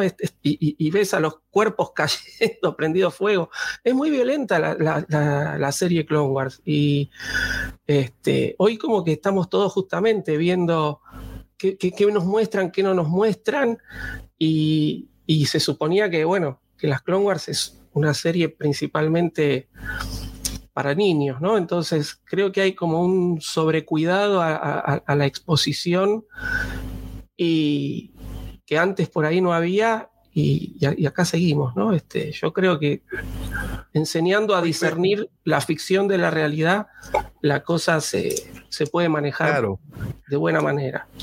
Yo tengo, yo no me acuerdo mucho, no sé si ustedes recuerden en qué horario aparecía Clone Wars. Yo digo, se transmitía por, por Nickelodeon, pero, perdón, por Cartoon, pero no me acuerdo el horario. No, no, pertenecía ya a la, barra nocturna de adultos. No recuerdo, no recuerdo. No, ni idea. Yo las vi muchos años después. Yo no, no las... sí, ¿eh? O sea, y, no quiere decir, digo, al final se transmitía por un canal de caricaturas para niños, ¿no? Pero según yo, las mandaban a la, a la barra nocturna porque tenían también esto, y aquí la verdad es que no recuerdo a quién pertenecía Adult Swim, ¿se acuerdan de Adult Swim? Que era ya como el horario nocturno para ciertos dibujos animados, como La Casa del es de cartoon. Entonces, eh, yo recuerdo en algún punto, y a lo mejor estoy confundiendo las cosas, pero recuerdo que era Clone Wars y después pasábamos a Adult Swim. Digo, pero me gustaban un par de caricaturas de, ahí, ¿no? Eh, entonces, eh, pues sí, al, al, final se transmitía en una plataforma para infantil Pero yo estoy ahí de acuerdo contigo, pero si no les enseñas a, saber cuál es la diferencia entre ficción y realidad y pues, y pues así no se puede. Yo tengo, creo, creo yo que parte de este tema no es nada más cuidar al, a, la gente, pues a los pequeños, sino también el, el, el, flujo de efectivo. Te voy a decir por qué. Cuando salió el juego de Fallen Order, este, por ahí hubo notas en las que este, se comentaba que no hubo, ahora sí que uh, desmembramientos de, de, de, Stormtroopers, porque si lo hacían corrían el riesgo de que al juego le, le, cambiaran la categoría. Y ya ves que en Estados Unidos, pues sí tienen muy restringido este tema, o más bien sí, sí. le prestan mucha atención al tema de, de los raids para, para jóvenes y niños y adultos. Entonces, por eso en el juego nunca ves como este ni sangre ni ves como este eh, pues ahora sí que desmembran y solamente ves a las bestias como estas y si, si las pues se puede decir de alguna forma las masacran de forma distinta que a los personajes. Entonces creo que va más por ese lado también este no creo que sean también blancas palomitas de vamos a cuidar a los niños sino más bien este si lo, mate, lo metemos a, le subimos un nivel al contenido pues es más restrictivo y obviamente tendrían a, tendría ese una repercusión monetaria ¿no? A la, a la, a la venta de, de, pues de estos, de estos trabajos.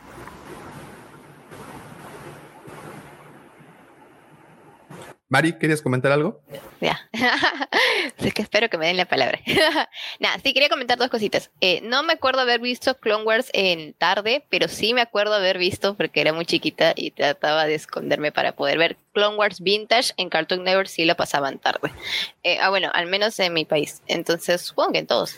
Entonces, sí me acuerdo solamente de Clone Wars Vintage, haberlo visto a altas horas de la noche antes de eh, Adult Swim, como tú dices. Luego, sí, sobre lo de la protección al menor, no es, yo me he dado cuenta, al menos por Disney, que tiene mucho cuidado con eso, comparación con otros programas que sacan series como Nickelodeon, como Cartoon Network, que tú ves las series para niños o adolescentes y te quedas con el nivel de expresión, eh, el nivel de violencia, que es otra gama. Entonces, Disney sí cuida eh, tiene más cuidado con eso y creo que pues hay que entenderlo si no está mal para el contenido que sacan otras personas o otros este, canales. A mí me parece que es como adulta, obviamente, si quisiera, pero si te pones a pensar que están cuidando y tal vez a tus hijos o tus futuros de hijos, nietos, pues no está tan mal de todas maneras este, de que se nota y se sabe que van a matar o suceden matanzas, pues sí se da la información indirecta. Pues, señores, esas fueron las notas. Todavía tenemos, no tenemos ya nada, ¿verdad? Ya con esto concluimos las notas de la semana. Bueno, al menos lo más importante que ocurrió y que estuvo eh, alrededor de nuestra hermosa, hermosa saga. George, Pepe, Mari, muchísimas, muchísimas gracias por tanta información. Ahora sí, ya están al día. Very well, Captain. Master, moving stones around is one thing. This is totally different. No, no different. Only different in your mind. You must unlearn what you have learned. Captain. Very well, Captain. Eh, pregunta Super Soldado GG. Oye, daba una duda. El podcast del último capítulo del book, de Book of the Boba Fett no lo van a subir a plataformas y yo creo que su pregunta va más eh, por la parte de audio, que no lo subimos. No, de Super Soldado lo dejamos aquí en YouTube. Aquí está el último capítulo para que le echen una vueltecita. Pero bueno, así como Super Soldado también, si no recuerdo, eh, Johan, le mando un saludote a Johan, que es parte de los miembros de, aquí de, del canal también nos había pedido el capítulo. Entonces, sí, yo creo que sí lo vamos a subir para que lo tengan disponible. Estuvo bastante interesante. Saludos, por cierto, a todos los miembros del canal y, por supuesto, al chat de Legión Hot, que los que no saben, pues es un, es un grupo secreto que tenemos, pues, que no debemos de hablar de él al respecto, pero pues despacio el chisme.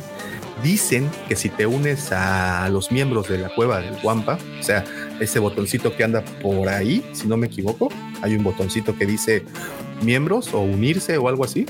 A ver, deja. Unirme, unirme. dice unirme.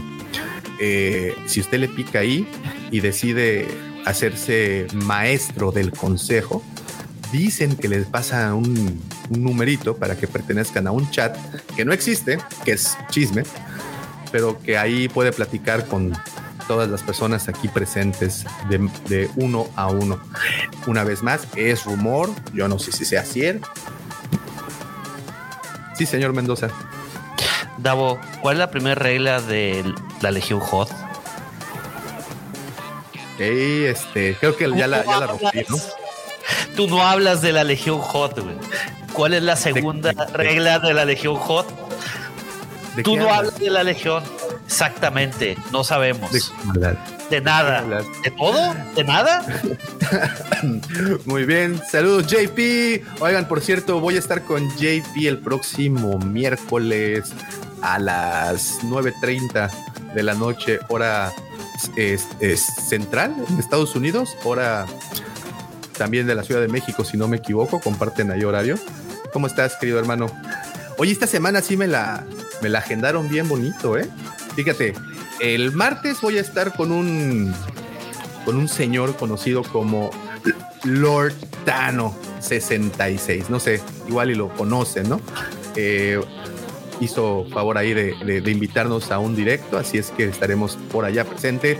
El miércoles estaré con el señor JP Treviño en la noche y en la tarde para un canal de cine aquí en, en la ciudad.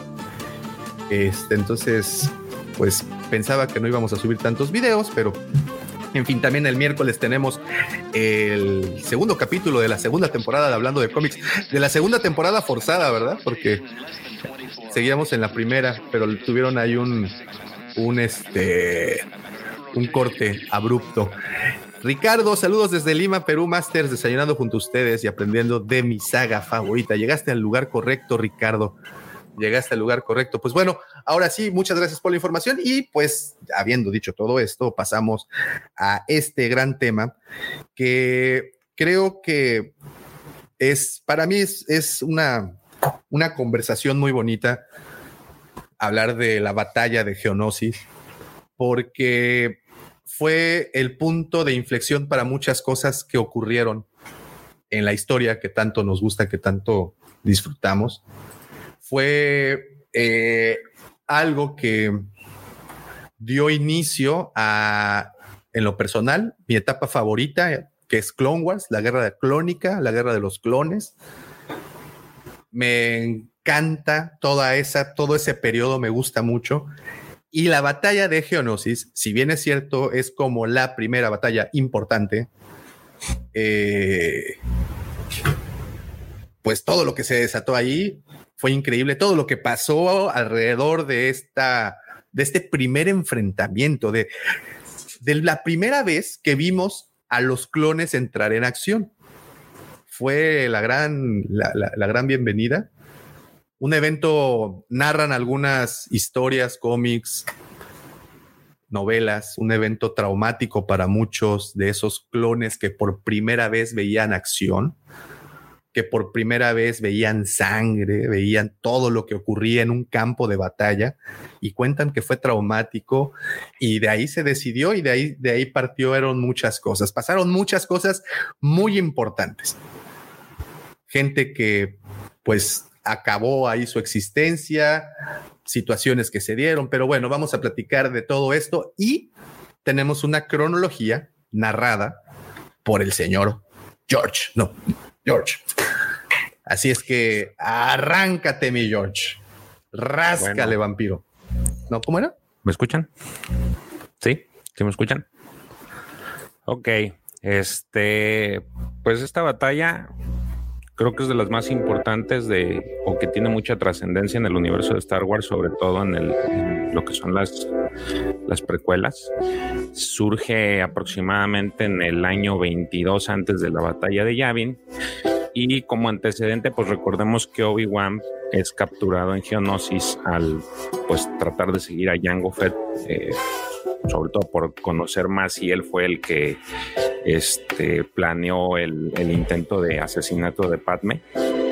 Y lo busca hasta aquel planeta, eh, en donde pues posteriormente, digo, lo capturan y posteriormente Anakin y Padme en su intento por rescatarlo, pues también son capturados y este, llevados a esta mítica arena Petranaki, que pues parece el Coliseo romano y eh, con el objetivo de ser sacrificados ante pues todo un grupo de espectadores geonosianos y, personal de, alto de alto calibre del lado de los separatistas no esto previamente eh, antes de suceder esto pues afortunadamente retransmiten la señal eh, una señal que envía Obi-Wan hacia Kurusan en donde este, pues la recibe lo que es el, templo Jedi, en específico el orden Jedi. Ya dentro del templo empiezan pues todos los preparativos, el movimiento para ir a rescatarlo mediante un grupo de ataque conformado por 212 eh, Jedi. Hay algunos documentos que dicen que fueron 200, otros que son 212 Jedi eh, que, fueron al rescate y que estaban liderados por un equipo de tierra a, este, a cargo de, nuestro Padawan eh, Madafaka Maze Window y este y un equipo de aire eh, conformado por Adi Galia y Anya Kuro.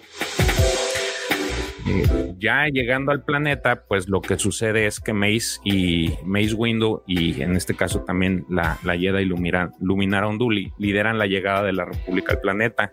Tanto Mace Windu como Luminara entran primero al planeta sin ser detectados gracias a que las naves de la República eh, hacen un bloqueo de las transmisiones en el planeta. Ya una vez en tierra, eh, tanto Windu como Unduli se encargan de deshabilitar las primeras, la primera línea defensiva del planeta, que consiste de tres cañones orbitales de tanque, este, tres cañones orbitales. Ellos toman estos tanques modelo TX-130S eh, con los cuales destruyen a dos y posteriormente May se encarga de destruir un tercero. Eh, ahí mismo libran eh, pues una batalla contra estos famosos tanques Ground Armored Tank o GAT y los AAT que son Armored Assault, Armored Assault Tank que son estos tanques que traían los los droides de batalla que, pudimos ver en la en la primera película de Phantom Menace, ¿no? Entonces, Windu termina de destruir el tercer tanque, el tercer, este, el tercer cañón orbital y ya este, cerca de lo que es la arena se infiltran con un grupo de, de Jedi para intentar obviamente rescatar a tanto Obi-Wan como a Anakin y a Padme. Eh, este, dentro de la arena, pues Mace Windu se aparece eh, precisamente en el palco especial que tenía Poggle el menor y se encuentra Dooku junto con todos estos peces gordos de, de la Confederación para intentar detenerlos. Ahí en ese momento, y que es la parte que ustedes visualizan en las películas, es cuando hacen su primera aparición estos droides de batalla de eh, B2 eh, y es donde empieza ahora sí que este, eh, con este intento de rescate se pudiera decir que oficialmente inicia la, la batalla de, de, de Geonosis. Eh, ustedes podrán ver en la película que el primero de los Jedi caídos que se ven es Coleman Trevor, este Jedi de raza Yur, quien es asesinado por, por Jango Fett y en un intento también del mismo Jango de, de, de hacer lo mismo con, con Mace Windu, pues eh, le daña a Windows su, su jetpack y eh, alcanza a lanzarle una, este, utilizar su lanzallamas sobre, sobre Windows, pero este pues logra escapar y cae directamente a, la arena. Y es ahí donde se reúnen todo el resto del grupo especial de tierra de, de Jedi que fueron al rescate. Este, y empieza la pelea, pues ahora sí que en, la arena con todos estos droides B1 y B2 que, llegan a, hacerles frente, ¿no? En el clima de la pelea, eh, vemos por ahí hay una historia que este, se encuentra dentro de estos, precisamente de estos eh, cómics que estábamos hablando hace rato, digo, no, este, de nombre Star Wars Tales, en donde vemos a una Jedi, una recién ascendida Jedi que se llamaba Tuala, que intenta, este, en su, pues en el calor de la pelea, alcanza a rescatar a Anakin, eh, de, o más bien se interpone en un disparo que un geonosiano le iba, le iba a hacer a Anakin y pues cae muerta, ¿no? Esta este, recibe el disparo en, lugar de él y pues ella se siente satisfecha por haber cumplido su trabajo, eh, tal como tu, eh, recibió las enseñanzas de lo que fue su maestro, un maestro Jedi de nombre Sut. Eh, en un punto de la batalla, los Jedi se ven rodeados y diezmados por los droides. Lo, vemos cómo está la, toda esta masacre que se da en la, en la arena.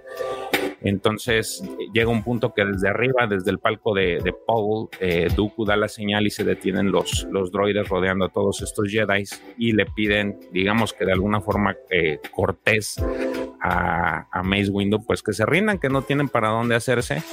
Este, cosa que Windu pues no, no siempre le dice que no, que no se van a rendir ante ante nadie. Y justo en ese momento, ya cuando iba a dar la orden de, terminar, el, terminar la masacre de Dooku, es cuando vemos que en el cielo aparecen unas sombras que pues, pertenecen a estas supernaves que son los Gunship y vienen encabezadas por Yoda quien llega al planeta ahora sí con un bastión de 192 mil clones para apoyar a los Jedi, ¿no? O sea, el, imagínense el calibre de la batalla en el que este, despliegan tantos Jedi, ¿no?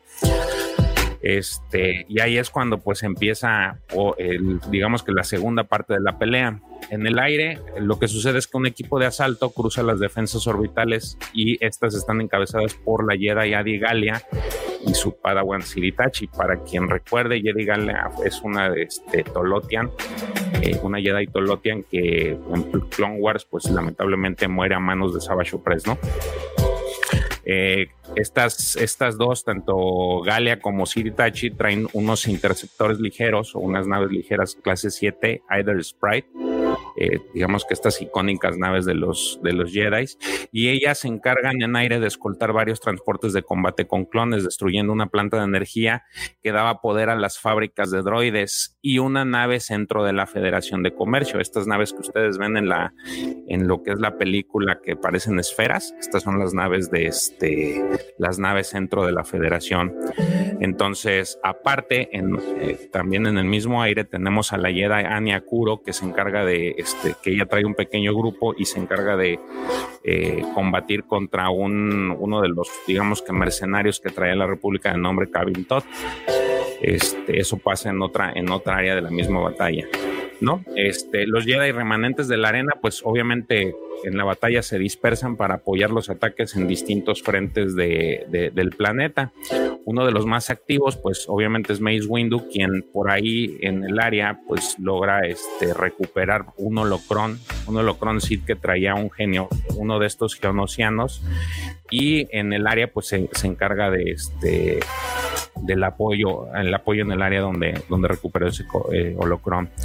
Por otro lado, Yoda, eh, que él traía pues el, este equipo llamado Kia, eh, este, se encarga de ordenar a un grupo de clones que vayan a capturar el salón de concilio de los separatistas, este lugar donde pues todos estaban, este, todos los pesos pesados de, la, de los separatistas se encontraban en esta especie de mesa redonda. Este, pues les ordena que vayan a capturarlo. Pero antes del avance de la República, eh, los, obviamente los separatistas pues ya ven que ya se salió de control, no, no contaban con que había demasiados clones o que más bien aparecía un ejército de la nada y ellos empiezan a, a deciden empezar la retirada.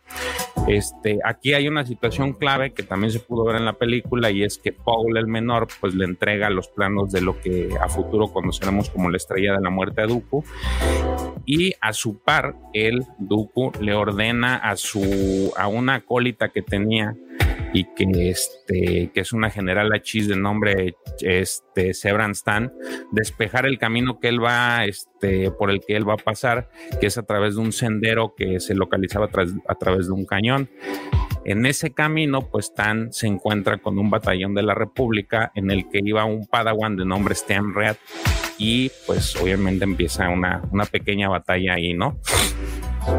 Eh, en otro frente, Plo Koon, Kiadimondi y Echu Saint John, que es el maestro de este Padawan Red, se encontraban destruyendo más naves dentro de la Federación, pero en ese momento reciben órdenes de, pues, evidentemente ir tras de Dooku, de Dooku porque se les estaba pelando y eh, justamente iba a pasar, eh, justamente pues tenían que pasar por ese cañón en el que Sebran Stan y Steam peleaban, pero pues para desgracia de ellos y para desgracia de Shen pues no alcanzan a llegar a tiempo.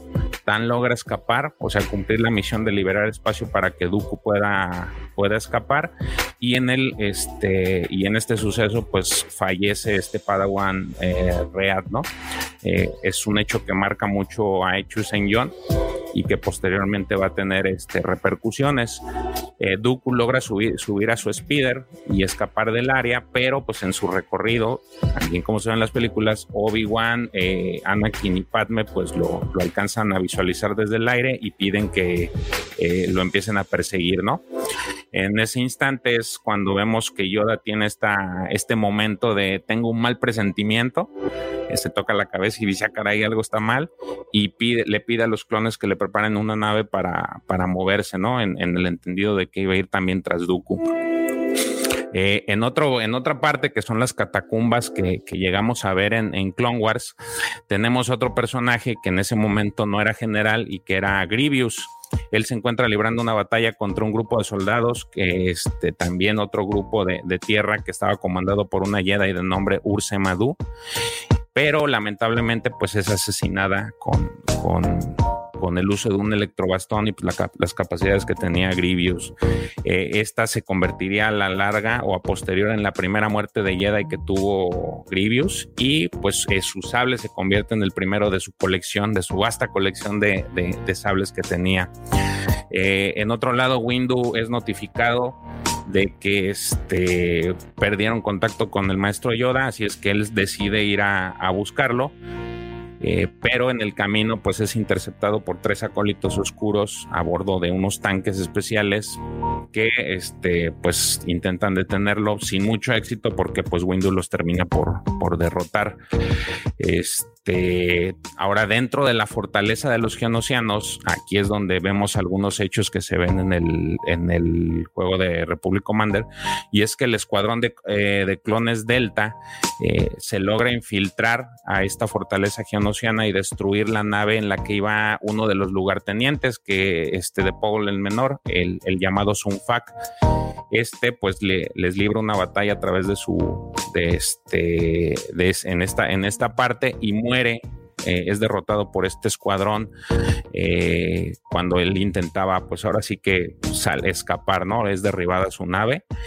Eh, lo que se alcanza a ver en, el momento, justamente en el momento que están derribando la nave, se ve a lo lejos el Soulless One, que es la nave, este, la nave personal de Grievous, este nave modelo Belula 22, Belula 22, y se ve cómo escapa. Entonces, en ese momento queda claro que, pues, o más bien en ese momento no había estos rangos en, dentro de los aparatistas, así es que Grievous era simplemente Grievous, no era general, ¿no? Eh, en cuanto terminan esta, esta parte de su misión, el escuadrón Delta se entera de que otro escuadrón, también de, comandos, el, escuadrón Z, fracasa en su intento por destruir una fábrica de droides subterránea y acuden ellos mismos a completar la misión, la cual obviamente cumplen de forma exitosa, pero aparte también logran infiltrarse en una nave centro de la Federación para sabotear sus sistemas, sus sistemas cruciales, logrando inclusive que algunos este, obtener algunos códigos de lanzamiento de algunas naves centro y evitan que este, estas naves logren despegar.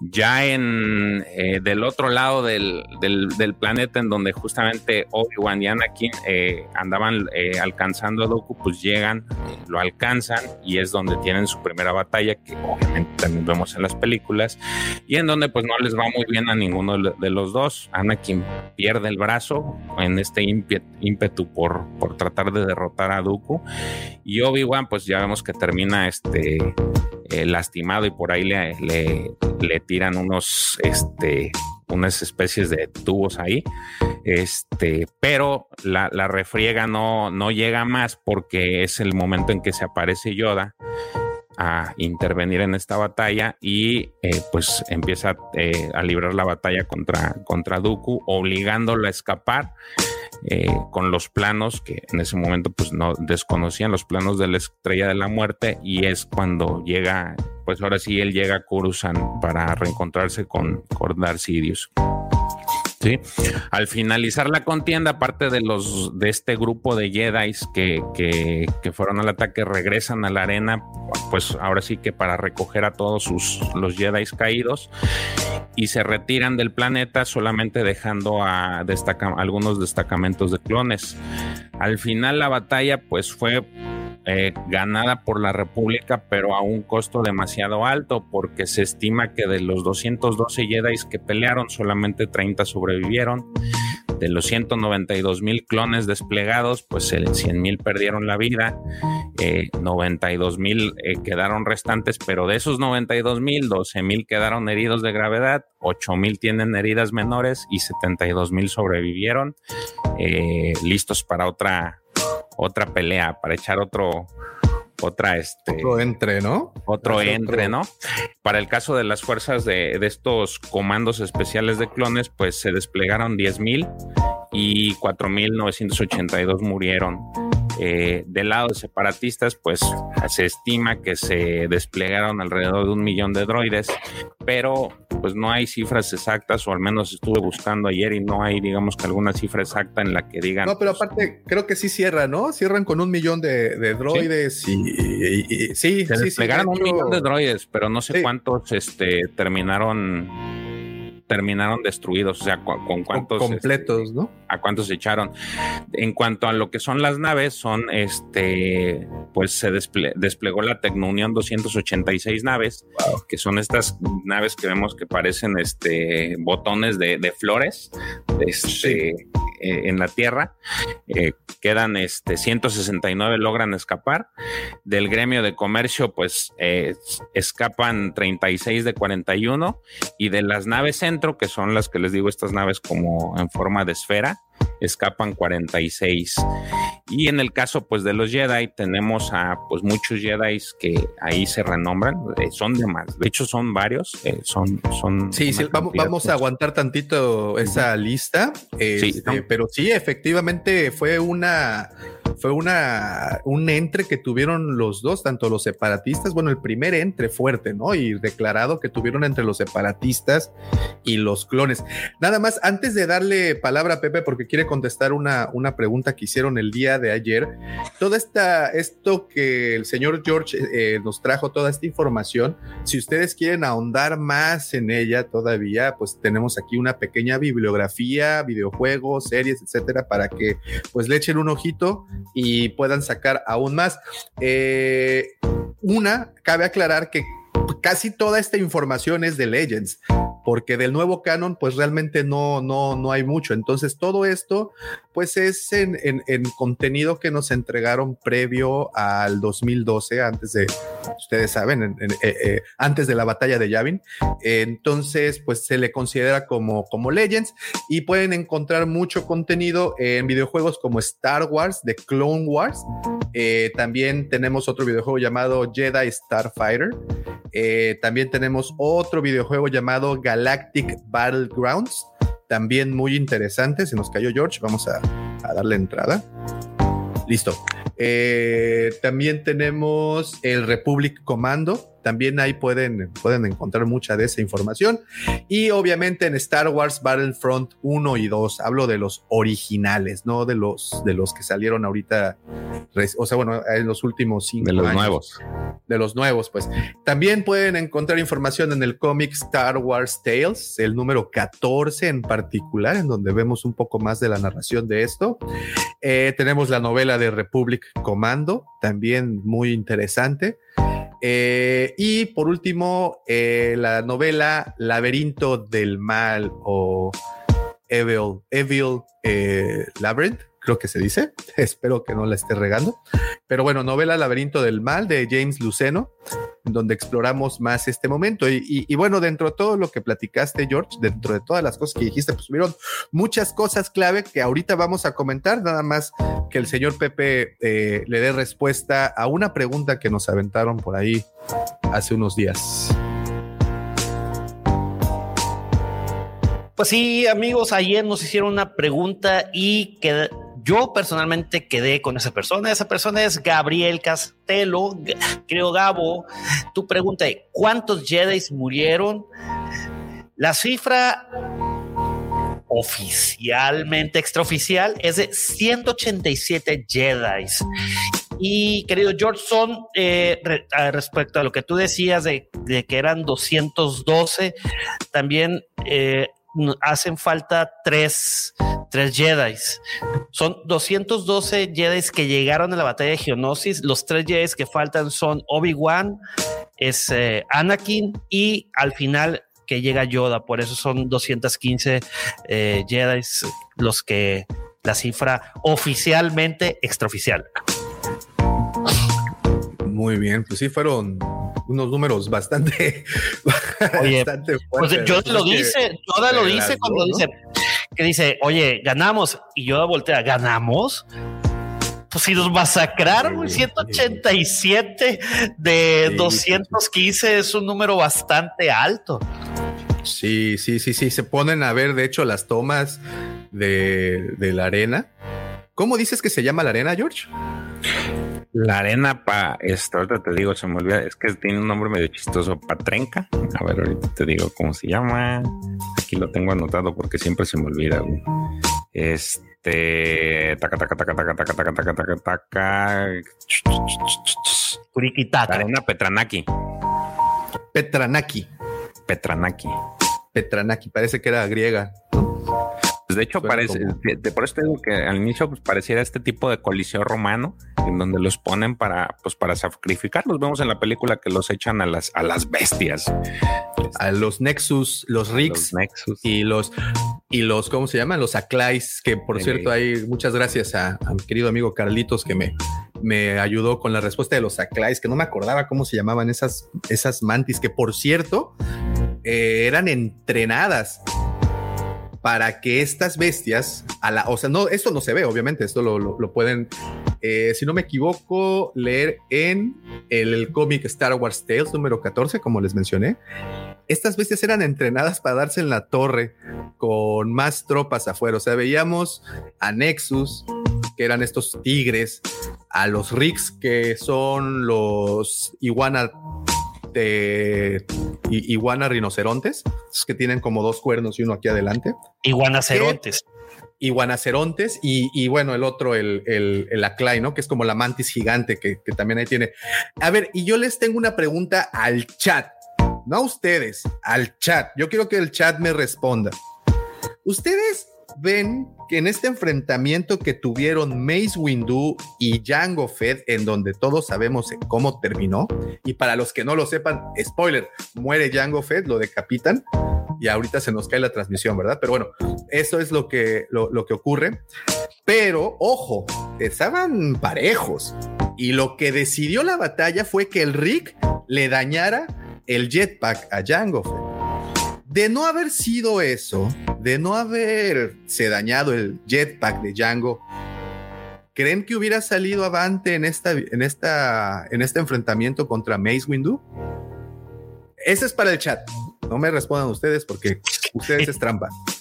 Sí, no, no, no. Ese es para el chat. Ahorita, ahorita leemos eso. ¿Ustedes creen que Django hubiera podido contra Mace Windu de no habérsele dañado el jetpack? Que, ojo, Hace ratito, George, mencionabas que fue Mace Windu quien le dañó el jetpack, pero no, acuérdate que fue el, el Rick quien se dio ahí el, el quien vive con él. ¿No? Sí, fue el Rick. Entonces, ahí les dejo esa pregunta abierta, muy interesante, porque creo que hubiera definido muchísimas cosas esto. Muy bien, eh, George, como tú mencionas, muchas, muchos datos bastante interesantes, pero vámonos al mismísimo principio. Profe, para ti, ¿en dónde empieza realmente esta batalla? ¿Qué fue el detonador que hizo que tuviéramos este primer gran enfrentamiento entre las dos, entre separatistas y la República? Eh, a ver, eh, específicamente refiriéndonos a la batalla de Geonosis, yo creo que cuando es capturado Obi-Wan, ¿no? Es decir, ahí deciden este, rescatarlo de forma medio clandestina Anakin y, Padme. Y a partir de ahí se empiezan a desencadenar todos los, los hechos como de forma muy, este, muy rápida. ¿no? Es decir, tenemos obviamente los, los tiempos de la película no nos dan para, para mayor desarrollo. Por eso yo digo que como que me, me, desilusionó un poco la batalla en la película, ¿no? Es decir, después toda la información que, que, muy bien nos dio George, que se va recopilando a lo largo de videojuegos, este, a lo largo de novelas o cómics, este, sirven para completar eso. Entonces, este, yo creo que el comienzo es justamente cuando Obi-Wan es, es capturado y ahí se va, se va desencadenando uno tras otro, como si fuera estas fichas de dominó que uno tira la primera y van cayendo y, armando figuras.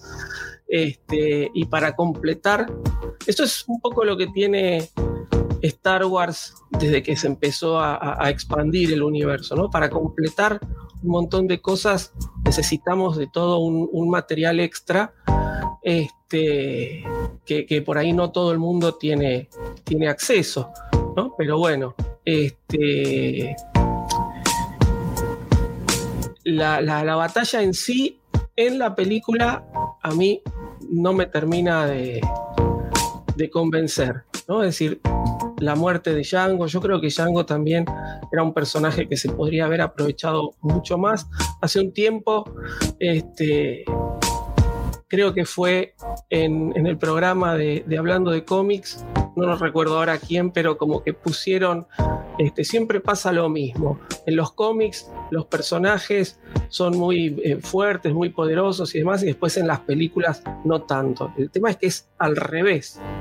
Es decir, George Lucas tenía para el personaje de Django una, eh, una idea y después se toma en el universo expandido y se, lo expande. Entonces, y se, le da mayor relevancia. Nosotros vemos a un Django que es un asesino implacable de Jedi.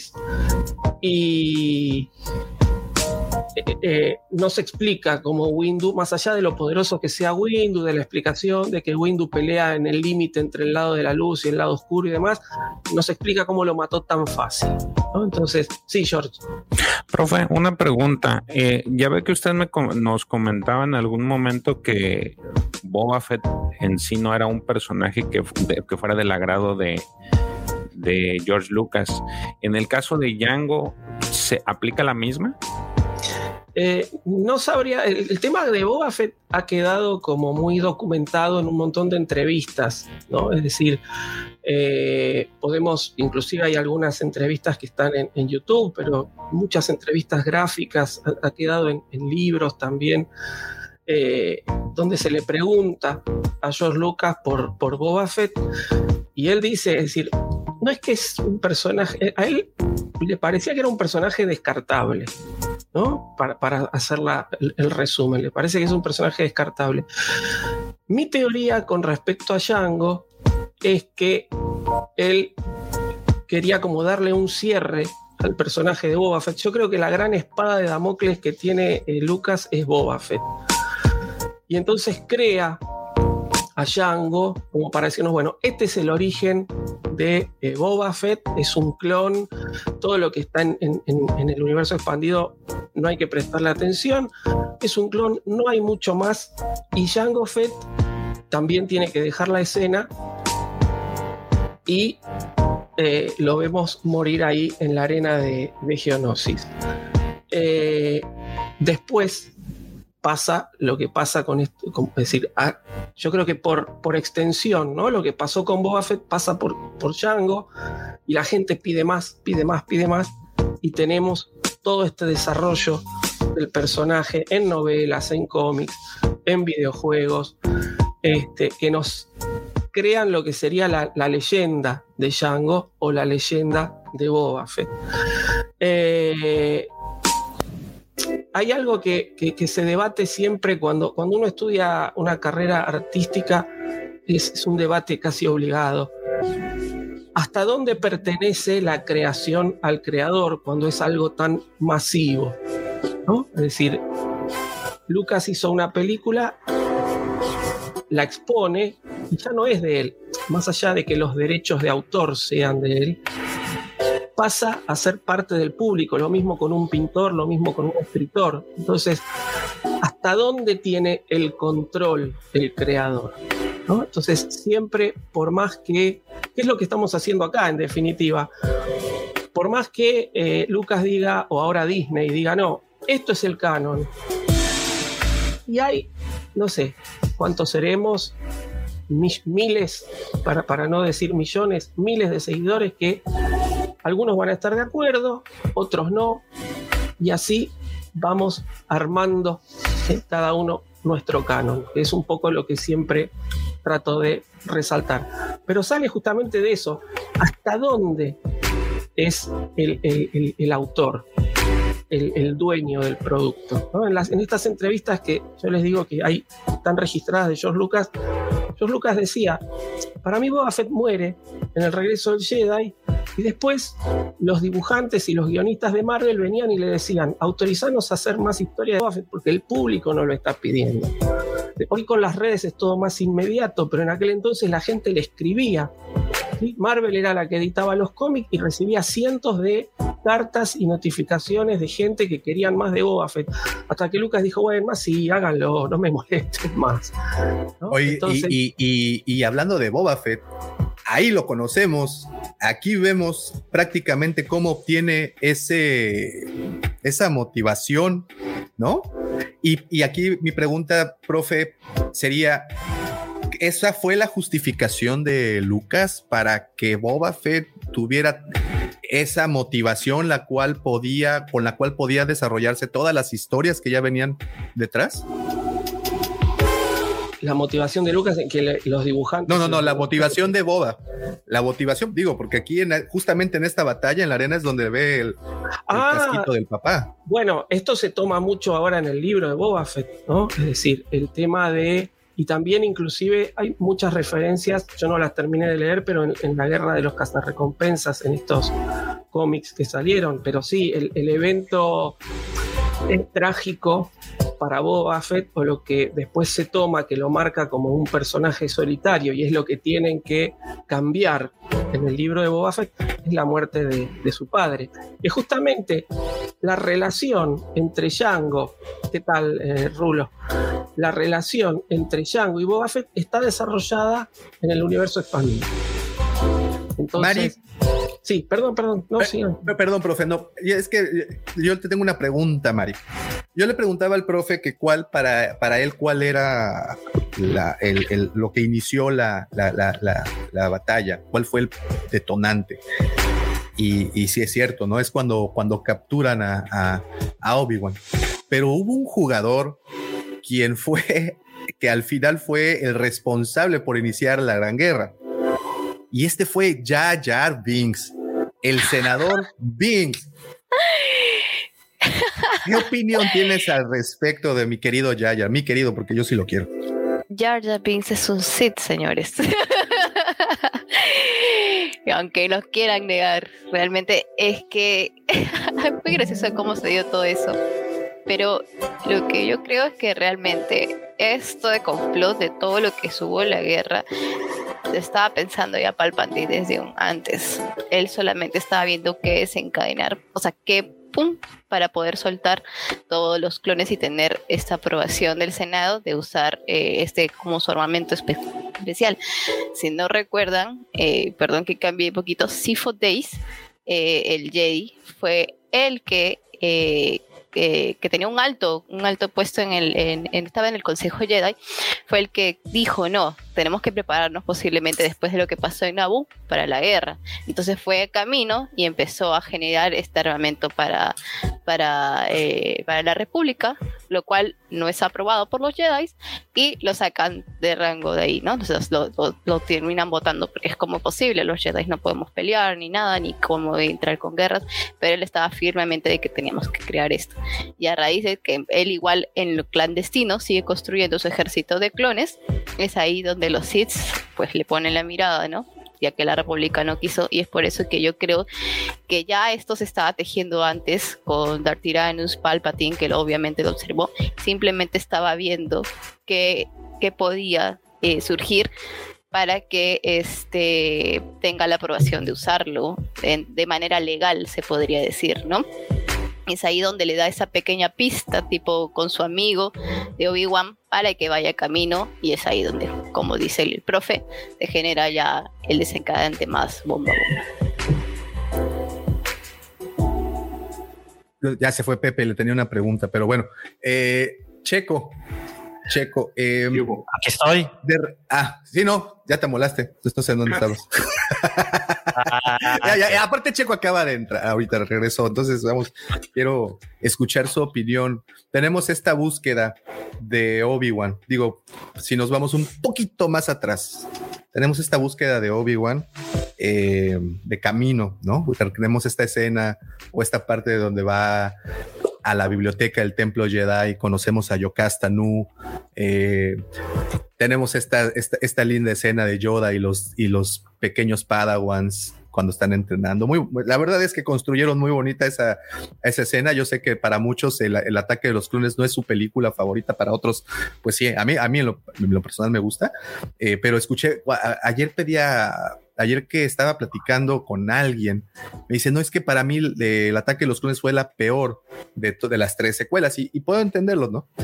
Pero tenemos esta escena de Obi-Wan que me gusta mucho. Entrando al templo, tenemos oportunidad de ver el templo Jedi, eh, la biblioteca. Tenemos eh, este momento en donde descubre camino, viaja camino y se da cuenta de que ya alguien había soltado esa orden y ya estaban generando un ejército y vaya, son escenas increíbles dentro de Camino cuando vemos a todo el ejército de los clones abordar estas, eh, los Venators, ¿no? Las, las, naves de la República. Y ahí surge el nombre Saifo Díaz. Ese para ustedes, para ti, Checo, George, Mari, profe, Pepe, Saifo Díaz es, es, ese, es el quinto Bill, ¿no? Es ese jugador de, de, esta, de, esta, de, esta, de esta situación que nunca supimos de él. De hecho, es muy poco lo que se sabe de Saifo Díaz en cuestión de eso. No sé, a mí me intriga, no sé a ustedes, no sé a ti, Checo. Pues sí, en, en, Clone Wars, en esa temporada, los episodios perdidos que le llaman a, a esa sexta temporada, eh, hay un arco donde abordan mucho el tema de Saifodillas.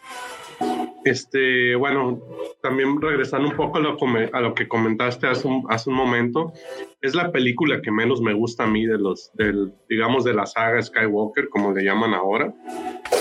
Y este, hay cosas que me hacen a mí mucho ruido. O sea, entiendo toda esa parte de la maquinaria que echaron a andar, pero a mí siempre me hizo ruido de, ok, si alguien hizo un ejército a escondidas y confías en ese ejército, este, a, mí eso siempre me hizo ruido. No sé si haya más documentación acerca de eso, pero, o sea, no me cuadra a mí, no me cuadra. Este, y también creo que en, en, Maestro y Aprendiz hay muchas referencias de Saifo Díaz ahí también, si mal no recuerdo, con, la relación que él tenía con, con el conde de Dooku. Sí, sí, hay, hay, hay, unas cuantas. Y esto, pues bueno, nada más refuerza un poco lo que comentaba Mari, ¿no? Que se venía tramando ya desde tiempo atrás, que, pues bueno, básicamente eh, estaban buscando cualquier pretexto no sé si piensas igual, Pepe. Estaban buscando cualquier, cualquier cosita para hacer estallar el conflicto y que toda esta maquinaria que había planeado Palpatine se echara a andar. Y el pretexto fue, o como mencionó el profe en su momento, la captura de, Obi-Wan, proseguido por la excelente decisión de Jar Jar Binks de entregarle todo el poder, el poder al, al, canciller Palpatine. Y de ahí, oigan, pues, ¿qué creen? Que había un ejército ya listo, me encontré un ejército, está bien chido, podemos ponerlo a, a tronarse estos cuates, ¿no? Entonces ahí entiendo esas, esas, esas eh, inconsistencias, ¿no? Pero... Pero, pues, bueno. Mira, te lo de... Ok tomando solamente las películas, dejémonos de toda la documentación que hay en libros y cómics, cómics en su mayoría del universo expandido de Legends, ya. Eh, pues te, te da a entender que Palpatine lo venía maquilando desde muchísimo tiempo. Seguramente, pues eh, lo que se sabe del, del antiguo universo expandido es de que Palpatine desde temprana edad ya tenía esas influencias Sith, ¿no? Desde que era el típico, ya lo hemos platicado muchas veces, que era el típico niño rico que se salía con la suya, etc, etc, etc. Entonces, desde el momento que ya empieza a maquilar todo, ¿cuándo debía haber sido? Desde que fijó seguramente sus ojos en la carrera política. Échale search. Continúa, continúa. Entonces, imagínate, efectivamente sabemos poco del maestro Saifo Díaz, o sea, cómo debía haberlo convencido para, o cómo surgió el tema de, hacer un, un, ejército de clones sin que el consejo se diera cuenta, porque Yoda no estaba eh, enterado, tengo entendido. Sí, profe. Eh, no, justamente, Saifo Díaz está en, el universo expandido, pero es engañado por Dooku. ¿sí? Dooku era como bastante amigo de Saifo Díaz y Dooku es el encargado de encontrar el donante de los genes para el ejército clon este, por orden de Palpatine y eh, lo engaña, digamos, a Saifo Díaz para que vaya y encargue el, el, ejército. Entonces, esto es un poco lo que no, se ve en la película, lo que no se entiende. A mí también, eh, como dijo Sergio, es decir, te, llega un ejército de la nada y no desconfías, este, pero y todo esto justamente es arreglado en el universo expandido de cierta forma, ¿no? Como dice Obi-Wan desde cierto punto de vista. Sí, Sergio. incluso ahorita que mencionabas, también en Legends, Doku es el que pone el billete. Porque recordamos que él venía de, familia de. Hasta tenía un título, era el conde Doku. Y él es el que suelta el billete para financiar el ejército, ¿no? ¿Y quién está detrás de Doku? Palpatine. Palpatine. Hay bastante billete. O sea, ese es mi punto. O sea, fíjate, era es el que tira la piedra y esconde la mano. Él es el titiritero, el que está detrás de todo y que no hizo nada. Y todavía para agregar otra falla ahí que de los Jedi, más que nada de los Jedi, es que cuando a Kenobi le dan el dato, el ejército se crió, no, no recuerdo, tantos años antes, y él dice, oigan, pero ¿qué no hay Díaz ya estaba muerto para entonces? Y aún así siguen confiando en el ejército, ¿no? Entonces, es, es, pues eran los Jedi en plena decadencia, ¿no?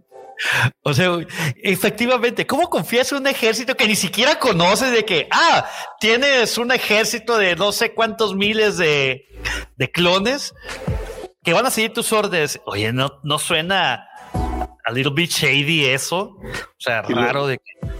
Y lo ordenó a alguien que ya estaba muerto. Sí. ¿De dónde vienen esos clones? Conocemos al, al donante, eh, que todo su pedigrí, su currículum. Se sacó seis en geografía, güey. Te peleas con el donante incluso. O sea, tienes un mano a mano con el donante y aún así confías en ese ejército. Hay, muchas cosas. Oye, si me permiten hacer una, eh, una pregunta, Davo. Ahorita que mencionaban que para muchos el ataque de los clones es su peor, es la peor película de las precuelas o de la saga inclusive. Ya ves de que hay muchos fans deepfake que mejoran las, las escenas, ¿no? Ya sea series o películas. ¿Ustedes creen? Porque definitivamente la pelea, la, batalla de Geonosis visualmente no estuvo tan.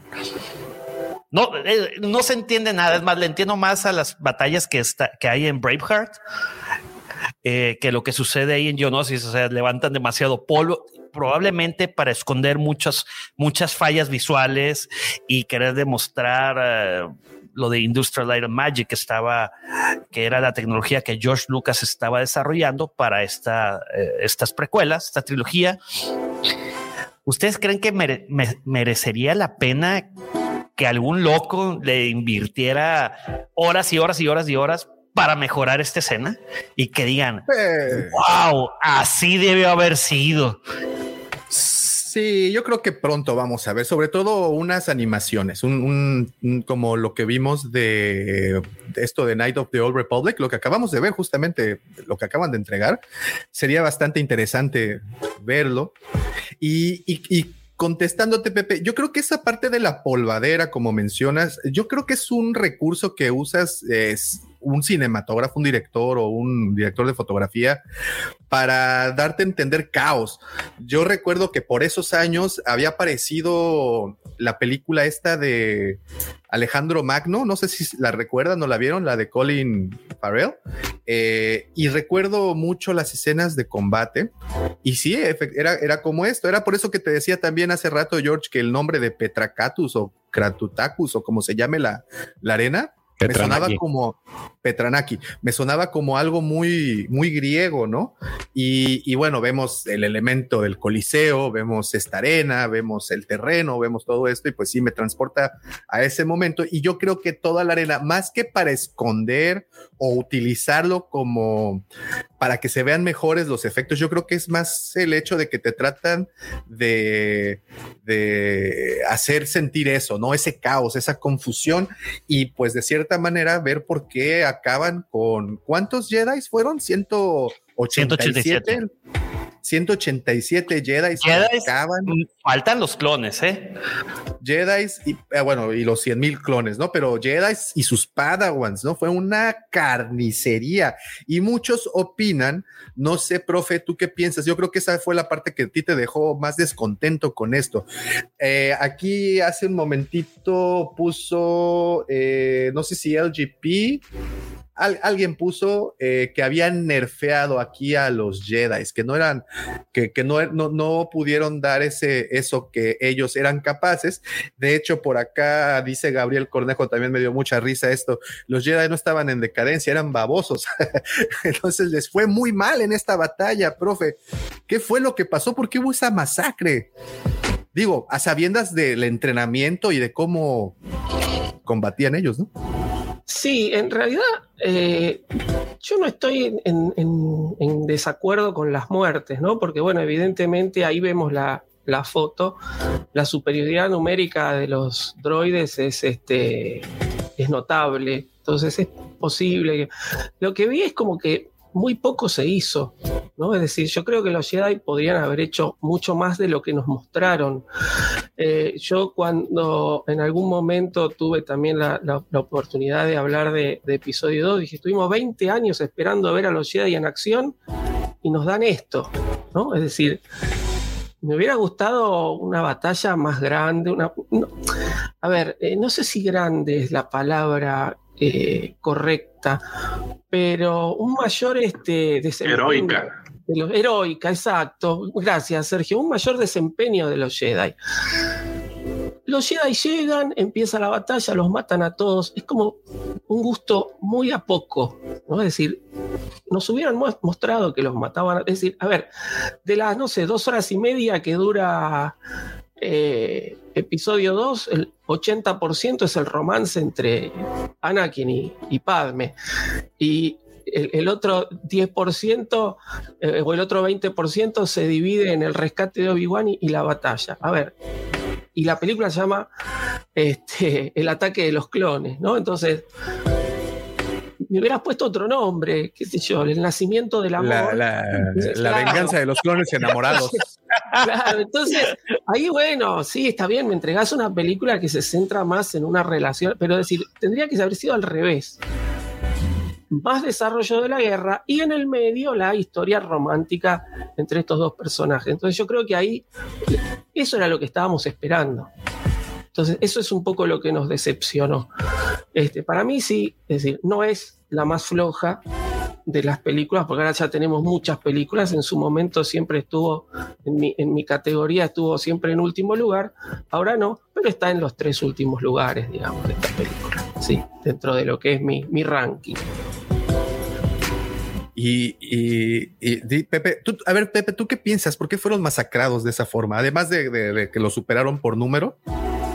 Mira, a mí me gusta comparar la batalla de Ionosis con otra batalla, no de la saga de Star Wars, sino de El Señor de los Anillos. Yo siento que es como cuando Denethor II le dice a Faramir que vaya a defender este, ¿cómo se llama? El que está delante de Gondor. Eh, que, que, vaya.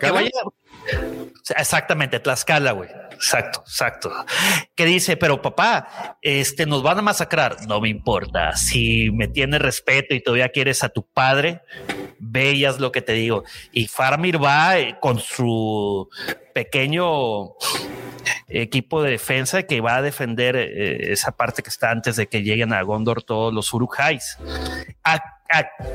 Igualito, si saben que los van a que van a un planeta lleno de genocianos, van a un planeta enemigo, mejor dicho, y vas con 212 Jedi contra miles que sabes que hay que hay droides, que sabes que hay genocianos, que sabes que está eh, el conde Dooku. O sea, ganas a 200. Caray, por más poderoso que sea un Jedi, mm, por simples matemáticas, un Jedi con un lightsaber a cuántos eh, claro cuántos los vemos en, cuántos Clone Wars como ahora pero a ver y yo les pregunto a todos ustedes al chat también. Recuerden chat tenemos una pregunta se las repito porque eh, ahorita le vamos a empezar a dar, vamos a empezar a leer esas respuestas. En esta escena, justamente en la arena de la de Geonosis, en esta batalla, vemos un enfrentamiento entre Mace Windu y eh, Django Fett, en el cual el Rick le lastima el jetpack a Django y bueno, posterior a eso, Mace Windu lo vence. La pregunta es, ¿creen que si el Rick o el, rinoceronte iguana eh, hubiera, no hubiera lastimado el jetpack de Django, este hubiera podido vencer a Mace Windu? No sean dejen las respuestas. Ya, ya, ya empezaron a, escribir unas cuantas, así es que ahorita les vamos a, dar lectura. Entonces, eh, vemos esta, ¿cómo se dice? Eh, dentro de la arena tenemos esto, esto que está ocurriendo. Fuera de la arena también estaban ocurriendo cosas. George, tú nos hiciste favor de darnos un relato eh, de las cosas que, que, fuera de ahí ocurrían. Este enfrentamiento que también hubo clones, también hubo Jedi, también estuvieron muchos involucrados en, en en esta batalla? ¿Crees que veamos más de ella en futuras entregas de videojuegos o libros? ¿Explorarán más esa parte? Porque si bien nos da, es un semillero de historias, ¿están de acuerdo? Creo que cualquier cosa que hubiera pasado o que pase ahí, eh, pues nos da para mucho más, ¿no? No sé qué piensen.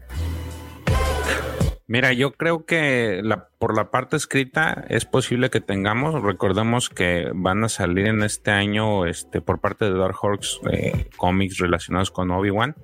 Y pues Obi-Wan tiene una presencia importante en esta, en esta batalla, de hecho pues es su rescate, su intento de rescate lo que este inicia oficialmente, digamos que la pelea ahí. No es el detonante de todo este conflicto, pero sí es con el que, digamos, que damos banderazo a la, a la batalla. Entonces, yo creo que al menos sí en el universo actual, bueno, en la línea de tiempo oficial que tenemos en este momento, sí no hay mucha información. Este, respecto a lo que decían de, Saifo Díaz, eh, precisamente el libro de Lucena del laberinto del mal es donde donde se narra este, esta historia y, aparentemente pues él es el que da la orden de, de, construir a los, a los clones y lo que se contrapone ya en la, en la nueva línea de tiempo que da a entender que Dooku fue el que, el que realizó la, la, orden de, de construir los clones gracias a, más bien obviamente por la orden de su, de su maestro, que en este caso era Sirius. Entonces yo creo que hay material para que eh, se vuelva a reconstruir. Obviamente conforme van, vayan saliendo cosas, pues este, estos detalles que, nos entregaron esos libros en su momento, pues van a pasar a, quedar este, más obsoletos todavía, ¿no? Porque ya eh, estos detalles que les comenté, pues son lo que se contrapone, los cambios que hubo ya una vez que aparecieron los episodios que comentó Checo de este de, Clone Wars y también por ahí hay otro en donde encuentran la, creo que es el, predecesor a eso, en el que encuentran el sable de, de este Saifo Díaz y en el libro de Lucena eh, aparentemente el que le entrega el, sable a el, sable este de, de Saifo se lo entrega a, Duco a Grievous, ¿no? Entonces yo creo que sí, este sí va a haber eh, va a haber material y posiblemente podamos verlo, eh, ver algo, un esbozo en, los cómics que van a salir de, Dark Horse este año. Vemos, ¿sí, Mari? No, sí, quiero decir varias cositas. Uno, eh, Pepe, lo que mencionó de la, de la posible adaptación o eh, extensión de la pelea de Mace y Django. Yo ya lo vi en Facebook, un fan lo hizo, hizo con CGI varias cosas, hizo y la verdad yo prefiero como está el original porque fue bien, bien crudo lo que vi. Pero sí, ya ha habido varios fans que han editado y han querido que la pelea sea más grande. Eh, luego hablando sobre los Jedi, o sea, tienen que entender o sea, sobre el uso de, del batallón que no conocían, a mi punto de vista, porque estoy hablando a mi punto de vista, percepción, opinión personal. O sea, realmente en esos tiempos la República y el Consejo Jedi estaban aprietos, o sea, estaban como dice, medidas desesperadas, necesitas tomarlas, ¿no? Cuando estás así. O sea, tenían, acá lo puse, tenían a la Federación de Comercio, el Clan Bancario Intergaláctico, el, la Tecnounión, el Gremio de Cazarrecompensas, la Alianza Corporativa y entre muchas más, que habían abandonado la República y se habían ido con los separatistas. O sea, es un gran grupo. Y ni qué decir que en Coruscant ya había bastantes ataques terroristas.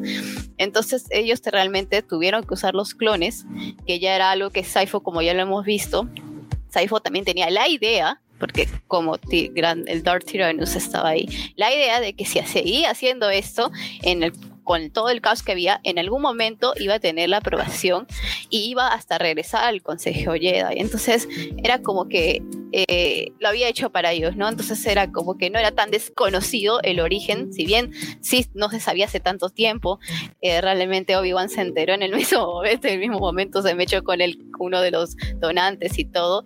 Eh, yo creo que Yoda y los Jedi usaron esto porque sabían la masacre que se iba a ver. Entonces, no, no es que nerfearon a los Jedi, no que son como les describieron.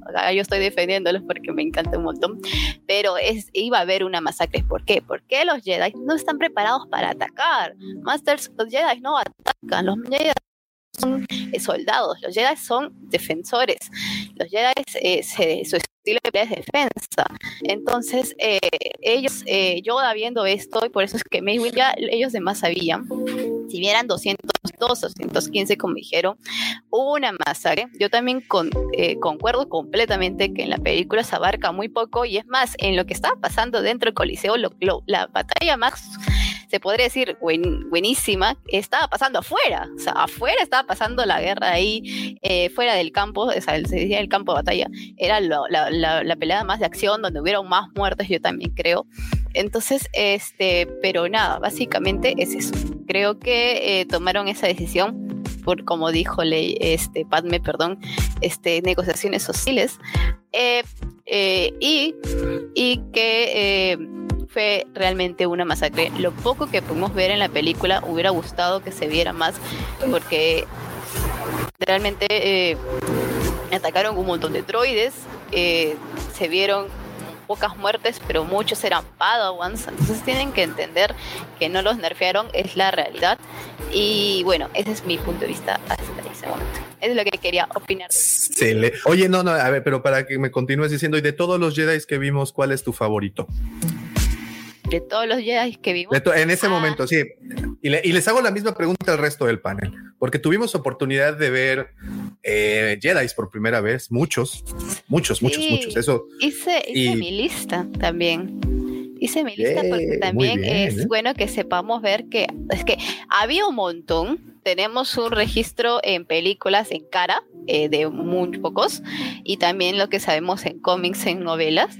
Pero hice un registro de lo que eran las Jedi este, mujeres, mujeres que hubieron eh, eh, como generales, mujeres Jedi, estamos a Luminaria Unduli, como ya saben, a Shakati, a Adigalia y también a, como dice su padawan, estaba Siditachi.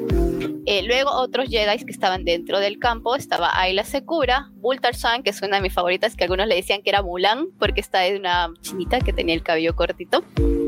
Eh, Barry's Office, desde ahí ya estaba Barry's Office, Ursematu, Cat Kid, Estel, Estás Alice, que es muy parecida a Adi, Adi Kali, no la vayan a confundir, parece.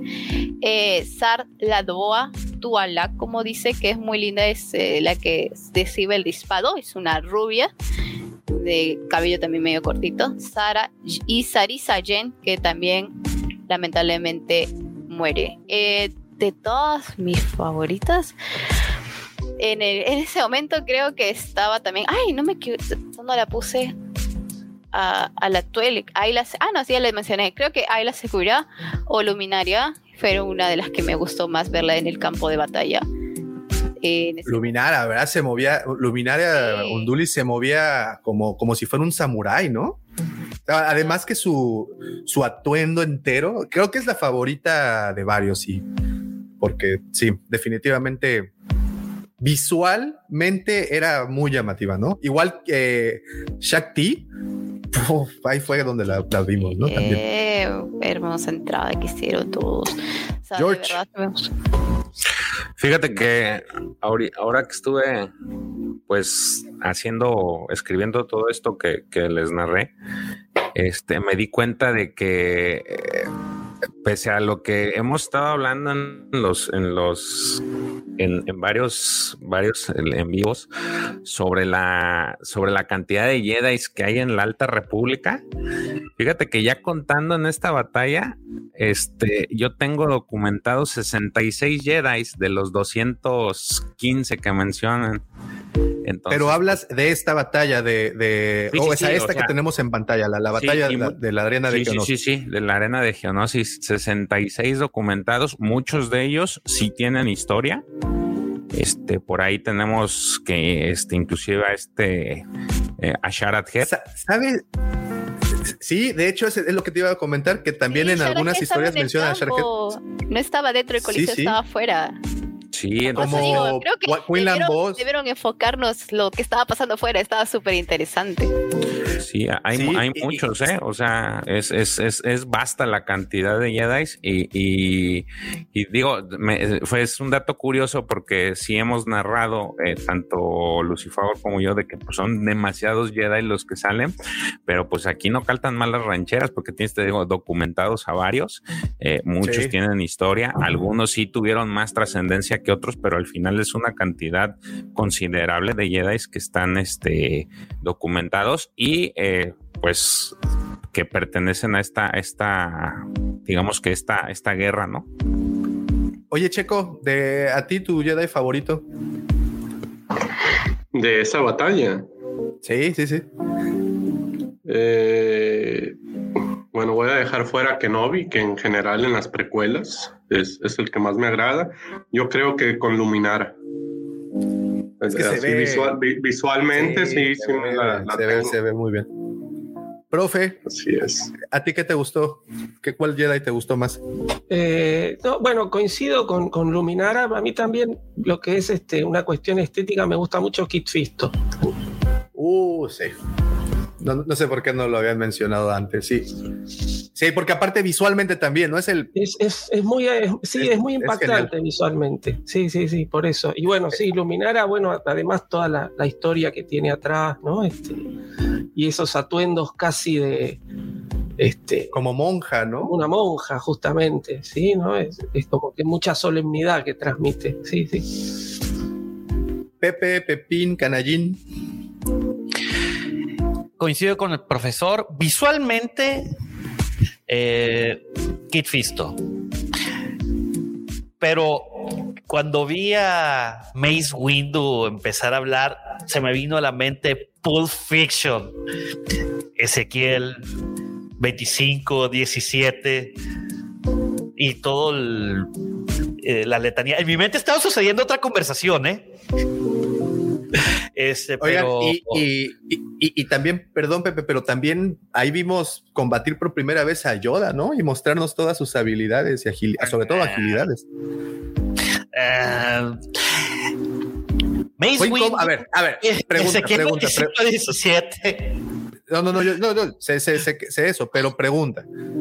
Eh, ¿No les sorprendió o les causó incomodidad ver a Yoda pelear? Cuando Yoda eh, la forma de agarrar su lightsaber tan elegante usando la fuerza, eso estuvo increíble y yo creo que todo el cine se quedó pasmado y al unísono dijeron, ¡Ah! Yoda va a pelear, pero ya después que empezó como rana o sapo, no sé, a brincar y brincar, así todo el mundo de que... ¿Les gustó? ¿Les incomodó Checo? Bueno, yo en mi caso, con las precuelas en general, me pasaba que salía muy, ¿cómo se dice? Muy exaltado. Y cuando las volví a ver, era cuando ya decía, ah, bueno, no estaban tan buenas. Este, en este caso en particular de la pelea de Yoda, eh, pues a mí me tocó ir a, la premier de esa película y yo, yo recuerdo la reacción del cine fue así como ver al Capitán América agarrar el martillo de, Thor o, ver a todas las naves en el episodio 9 llegar a, ahí a, a Exegol. Yo me acuerdo que la reacción de la gente, incluido yo, con el simple hecho de que llegara la escena, explotó la sala. Y sí, lo, lo, que menciona Pepe, cómo toma, o primero cómo tiene un duelo con Dooku, con habilidades de la fuerza, y al final pues saca el, el, el lightsaber, ¿no? O sea, yo me acuerdo que la reacción fue así tremenda pero vuelvo a lo mismo, ya después la volví a ver y, y, veo la, a la pelotita rebotando así por toda la pantalla y al final no sirve de nada esa batalla, o bueno, al final no, no le hace nada a Dooku, se va a Dooku y se escapa. no sé, tengo ahí como que sentimientos encontrados ahí con esa pelea. A ti, profe, ¿te, te, gustó o, te incomodó ver a Yoda combatir? Como, se me figuró como el puntito ese que va sobre las, sobre las letras cuando hay un karaoke. Eh, yo voy a decir algo. Cuando se estrena episodio 2, yo era un, un ayudante de cátedra Nobel en la escuela de cine y era, creo que de, Star Wars era como medio una mala palabra, ¿no? En la escuela de cine, porque no, el cine comercial y qué sé yo, ¿no? Hay como mucho, hay que seguir el cine arte. Y el único que, siempre iba al frente con, con, eso era yo, entonces era como la, la, referencia. Entonces todos vienen y me dicen, ¿y qué te pareció episodio 2? Me preguntaron y yo les dije, me preguntaron sobre lo de Yoda. Yo dije, Yoda es Pat Morita, no es Bruce Lee. Y me quedo con eso.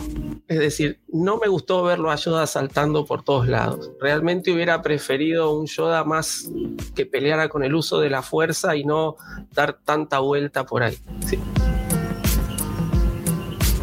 Sí, fue, fue, fue algo muy particular eso. Bueno, ¿qué les parece si le damos lectura a las respuestas? Recuerden que la pregunta inicial fue ¿qué hubiera ocurrido de, perdón, señor, señor Mendoza, disculpe. No, eh, Davo, me tengo que retirar porque en siete minutos hay corte de luz en, mi colonia, van a hacer reparaciones de, de 9 a, este, a 11. Necesito empezar a pagar todos los equipos eh, importantes, entre ellos la PC, las teles y el refri. En ese orden. Bueno, querido guapo auditorio, este, amigos, eh, profe, Mari, Serge, George, Davo, muchísimas gracias, muy amables. Nos vemos el siguiente miércoles en Hablando de Comics con. George se quedó dormido. Pepe y George. Yo lo hice, pero muteado. Bueno, que tengan un excelente fin de semana, amigos, y que la fuerza los acompañe. Nos vemos. Gracias. Nos ponemos de acuerdo, Pepe. Vale, bye. Listo. Muy bien. Entonces, la pregunta inicial había sido si no se hubiera dañado el jetpack de Mace, perdón, de Mace, de Django Fed, Mace hubiera podido con Django. Y empezamos. A ver, nada más quería leer un comentario que me dio mucha risa. LGP, espero que sigas por acá, carnal. Dice: Regresa Darth Bane. Yo era Jedi, pero Davo me mandó al lado oscuro. Ahora sí soy Darth baneado. bueno, pero no, vas a, no vas a perdonar por ese error, ¿verdad? Está bien, está bien. Em, ¿Dónde quedó? Ok, empezamos con Gerardo Vázquez. Y, siéntanse libres, mi queridos eh, para opinar al respecto. Dice, creo que no. De cualquier forma, Mace Windu derrota a Yang. Sí, terminó pasando lo inevitable. Napo Galifa, no creo, Mace era el segundo mero mero de la orden Jedi. Pero además era como campeón, ¿no? De, de, esgrima o algo por el estilo, ¿no? O sea, no había como mejores, mejor duelista que, que, Mace Windu. Eh, Sebastián Campuzano, puede que sí, pero no olvidemos que el estilo de combate de Windu el Vapat, así que podría haber huido, pero tarde que temprano la fiereza de Mace lo hubiera encontrado enfrascándose en otra batalla. Ok. Eh, Nico pregunta, ¿y qué pasó con Lucifago? Nico se, eh, se, fue de viaje, anda, anda de gira artística el señor Lucifago. Eh, dice Tayel Bispo, Django tendría que haber durado más, Django tendría que haber matado a algunos Jedi antes de caer. ¿Qué hubo, Checo? No, con respecto a la pregunta, yo digo que si no se hubiera dañado el jetpack, no creo que lo hubiera derrotado, pero hubiera sido una pelea más pareja. Se dio un buen tiro con Kenobi. Y recordemos que la armadura, en particular de un mandaloriano, está diseñada para luchar contra un Jedi, ¿no? Entonces, si alguna parte de, tus, de, tu, de tu armadura falla, pues es muy probable que, que, pues que termines perdiendo esa batalla, ¿no? Pero están diseñados para combatir Jedi. Dice Henry Wolf, Wolf, Mace era de los Jedi más bravos. No creo que Django tuviera mucha oportunidad de vencerlo con o sin jetpack. Pues es que aplica la huida, ¿no? La graciosa huida en una de esas y ya no lo alcanza. Eh, Rulo no hubiera podido vencer, pero le hubiera dado muchísima pelea.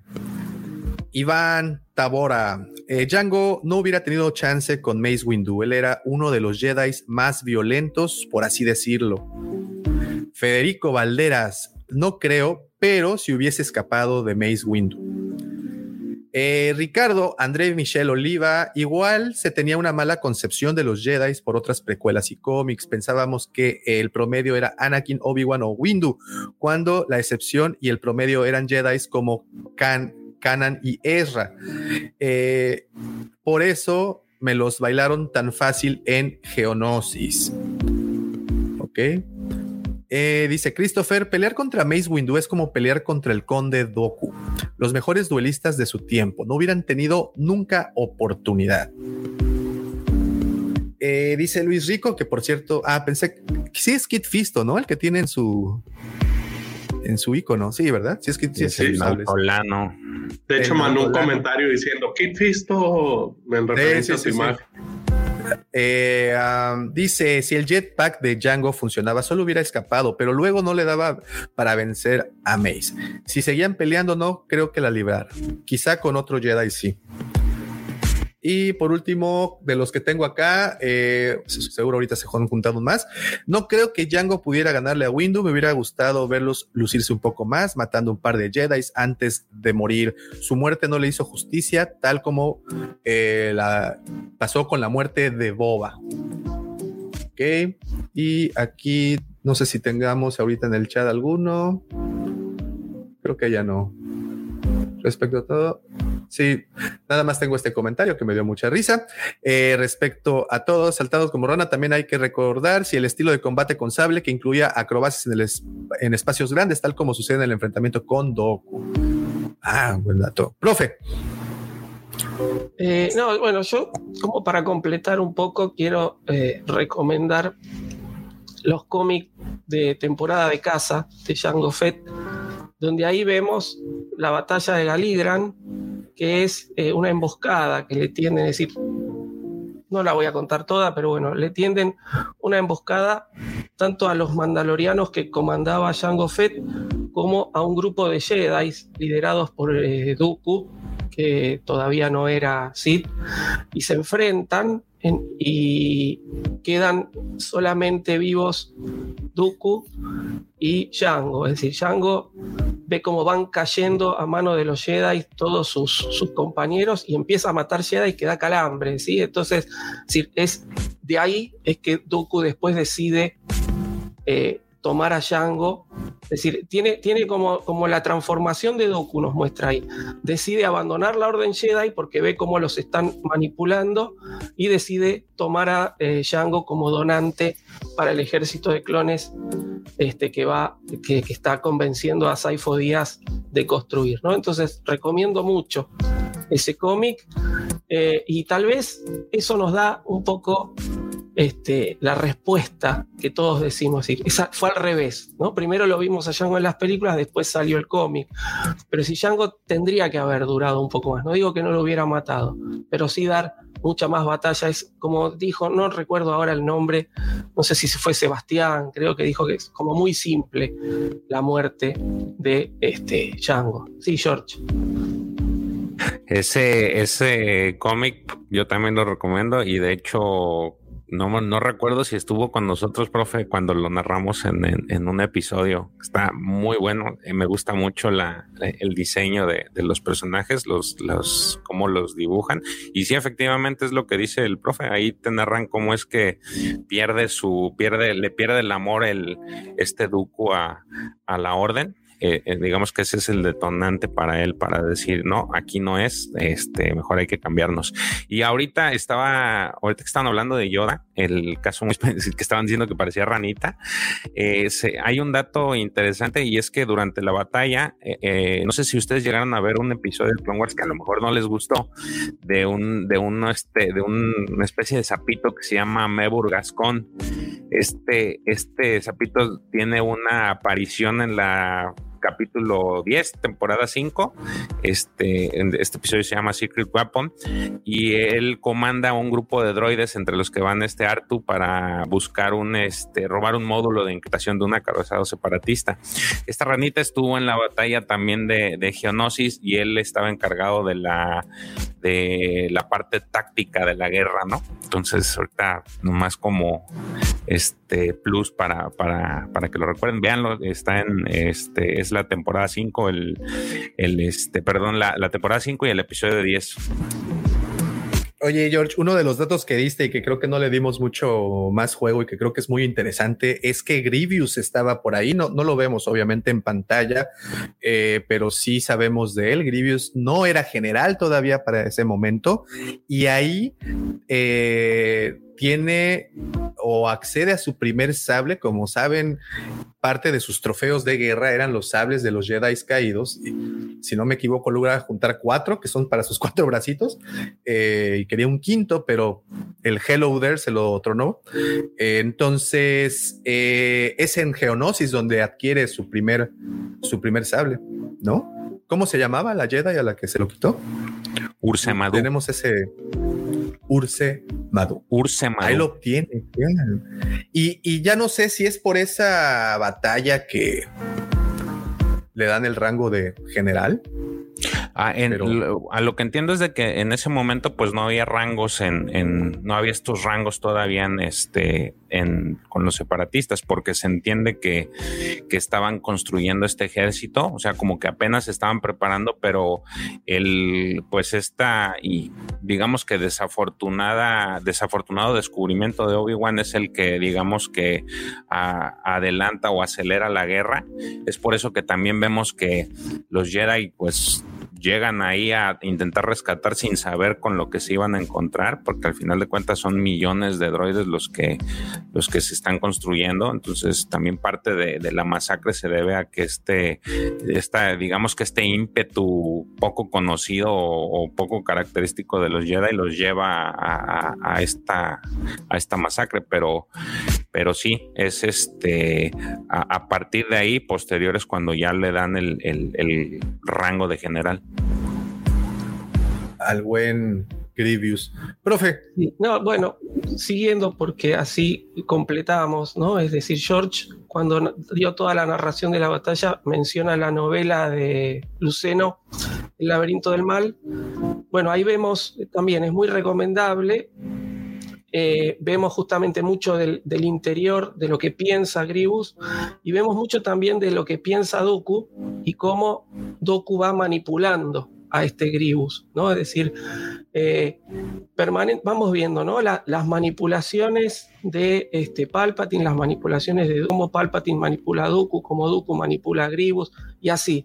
Está muy bien estructurada esta, esta novela, la recomiendo mucho, y forma parte de lo que en la cuestión de literatura de Star Wars se conoce como la trilogía de Darth Vader, porque termina justo antes de que empieza eh, la venganza de los Sith Después ahí vendría la novela de Matthew Stover, que es este, la de la venganza de los Sith, y cierra con Darth Vader, el Señor Oscuro o el ascenso del Señor Oscuro, este, dependiendo de la traducción, también de Luceno. Son las tres novelas que, se pueden leer perfectamente este, no, no, no molestan al que, a los puristas del canon, no molestan al canon tampoco, ¿no? Así que las, recomiendo mucho.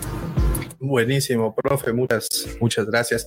Pues sí, y digo, ya englobando todos los datos que conocimos hoy, vemos que esta batalla eh, para para unos eh, nos gustó mucho, para otros no tanto, pero lo que sí es cierto es de que marcó un momento interesante en toda la historia de, Star Wars. Desafortunadamente aún no le han dado tanto juego en este nuevo canon, pero todavía tenemos muchas cosas ahí afuera en donde podemos seguir averiguando de ellas. Les recomendamos, bueno, el profe acaba de soltar una recomendación.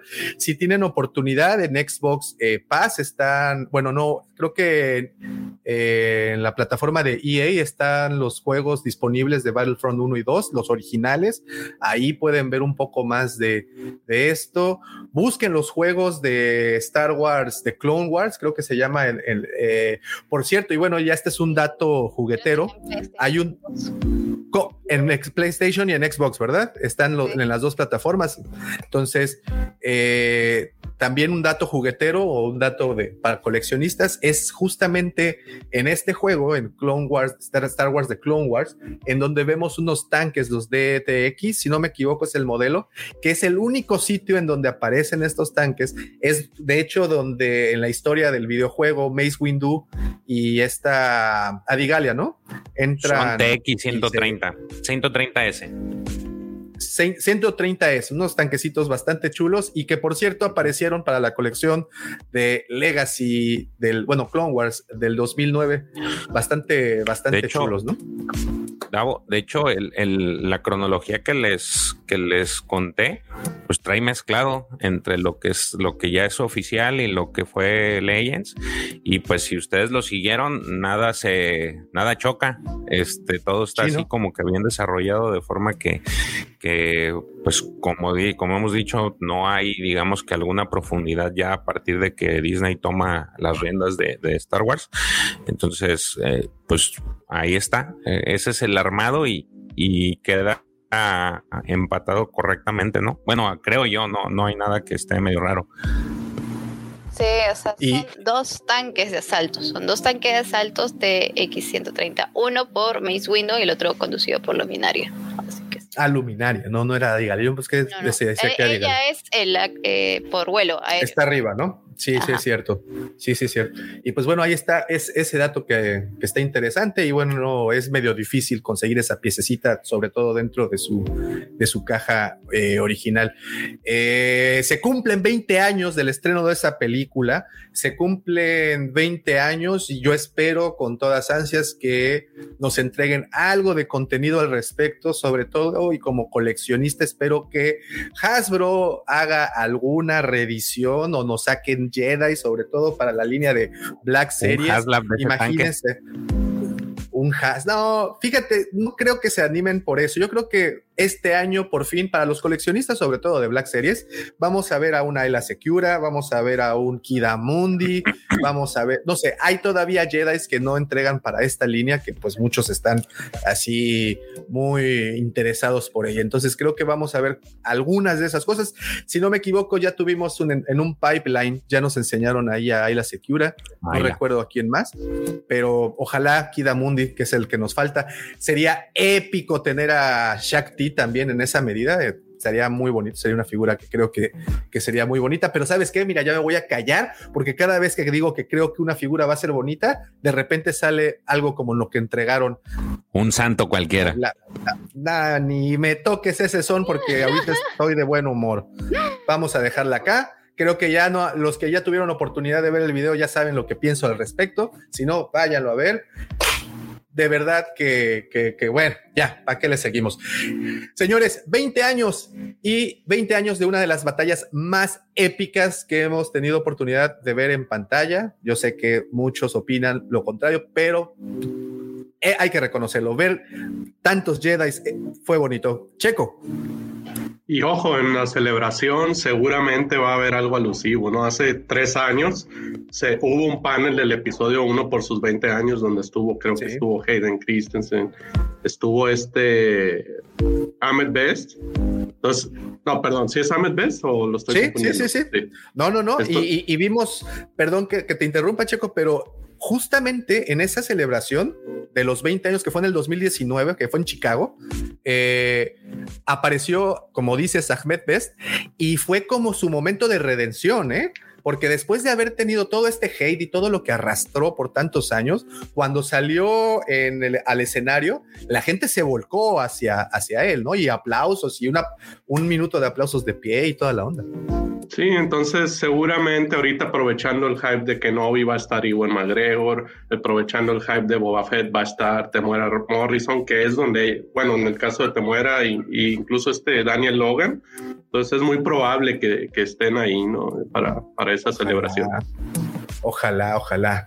20 añitos. Y lo que sí les puedo decir es de que esta, esta batalla, la que acabamos de platicar, fue muy importante porque antes y después se generaron cosas muy buenas, sobre todo las que vinieron después, porque tuvimos eh, a nivel cronológico, porque pues por entregas, pues lo inmediato fue eh, la venganza de los Sith, pero a nivel cronológico, pues tuvimos el ataque de los clones, inmediatamente Clone Wars de Gendry Tartakovsky, después tuvimos Clone Wars ya, la presentación de Filoni eh, de Clone Wars, que fue el primero la película del 2008 y de ahí se lanzó la serie y terminaríamos con eh, el episodio 3. Gracias a novelas, a videojuegos, tenemos mucho más contenido de todo lo que ocurrió en la, guerra de los clones o las guerras clónicas. Tenemos mucho más contenido, pero sobre todo ese contenido que les mencionamos el día de hoy respecto a lo que se llevaba a cabo alrededor de la arena, las batallas que tuvieron lugar fuera, cómo llegó el ejército, la narración que nos hiciste, George, así de jugada por jugada, cómo llegaron, bloquearon las comunicaciones, entraron en secreto y se dieron en la torre, fue una carnicería y de ahí marcaron un antes y un después en en, el, en, en, la orden Jedi, porque pues de ahí, después de esta baja de 187 Jedi, tuvimos pues la orden 66 en donde terminaron ya de aplicársela a todos. Sí, Mari. Solo una pequeña cosita. Eh, se dice que tuvieron esa baja, pero realmente no se sabe a precisión porque muchos desertaron. Habían Jedis que no murieron ah, y se fueron porque realmente estaban en contra de lo que había pasado, porque no podían creer que los habían llevado como soldados y que esto no era lo que tenían en sus principios. Así que solamente para que sepan, se tiene ese número de muertos, pero realmente no se sabe cuántos hayan sido los que realmente murieron, porque muchos, por ejemplo, si no me equivoco, el que desertó y teníamos una era este que estaba con tarados Sora Bulg, ¿no? Y otros más. Entonces, ya. Solo eso. buen, buen punto, Mario. Muchísimas gracias. Sí, es cierto. Eh, tuvimos varios desertores, efectivamente, por esa misma razón, ¿no? Lo que mencionabas de que ellos estaban ahí para proteger que es lo que inicialmente decías tú, Mari. Que los Jedi, pues a lo mejor fueron masacrados porque su estilo de combate o sus tácticas eran más defensivas que de ataque, y de repente entramos en esta, en, eh, eh, en esta batalla, pues campal, y nos, nos lo madrugaron, y muchos en ese momento decidieron no entrarle porque no querían ser generales, porque ellos querían, pues no iba con la con, con, con la doctrina, ¿no? Muy buen punto, sí es cierto. Eh, échenle, échenle ahí un, un ojito a todas esas recomendaciones porque cada uno de esos libros, cómics y videojuegos, eh, e incluso la misma Clone Wars en la serie animada, o vean de nueva cuenta la película, pueden ir fijándose en detalles nuevos. Después de escuchar este episodio, yo les recomiendo que vayan, se den un salto y vean Ataque de los Clones, vean Clone Wars, vean un poquito de todo eso para que le encuentren este otro significado que creo que cada uno de nosotros aquí en el panel le encontramos cada vez que le damos play a una de las películas de Star Wars. The circle is now complete. When I left you, I was but learner. Now I am the.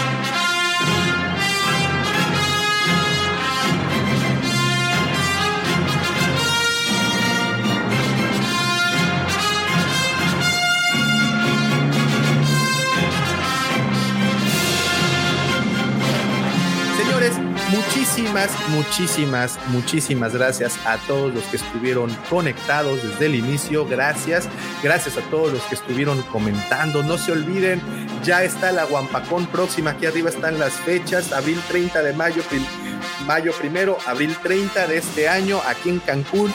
Vamos a tener el lujo de tener a unos invitadazos aquí para pues deleitar tanto al público local como a todos los guampas que nos van a acompañar de otras partes.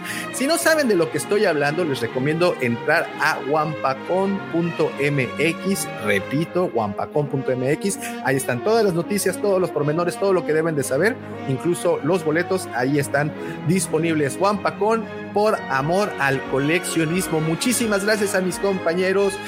Profe, Siempre es un deleite escucharte. Checo, muchas, muchas gracias por tantos datos. Mari, gracias de verdad por tus valiosísimas aportaciones.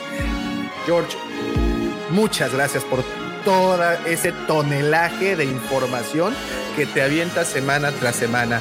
Señores, Muchas gracias a todos los del chat, gracias a los que ahí se, se cooperaron con el super chat. Vamos, prometo que ya voy a entrar a clases de Excel y PowerPoint, con eso lo voy a pagar. Gracias. Y, ah, les tengo una sorpresa, ya me estaba yendo, fíjense, y les tengo una sorpresa, no, no, no, no quería este, irme.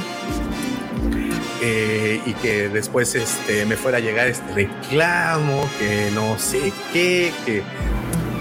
Oh, no, creo que no se las vamos a poder dar. Bueno, se hizo el intento, mi estimado Lucifer, pero ahora sí los dejamos. es que teníamos un videito preparado, pero creo que no acepta el formato. Señores, muchísimas gracias por haber estado con nosotros. Gracias por todas las aportaciones, tanto eh, de comentarios como de opiniones. Muchas gracias por este episodio 160 de Hablando de Star Wars, pero no me puedo, te vamos a dar el honor, Mari, a ti en esta ocasión. No me puedo despedir sin antes desearles. No, acá. Que la fuerza nos acompañe. Ay, perdón, perdón, recuerden que toma dos, toma dos. chicos. Sí, sí, sí. Toma dos, toma dos, no pasa nada, toma dos. Y no nos podemos despedir sin antes desearles. Que la fuerza nos acompañe. Muchísimas gracias, muchísimas gracias a todos, que tengan un excelente fin de semana. Recuerden que este episodio está disponible en versión audio a partir del día lunes. Muchísimas gracias.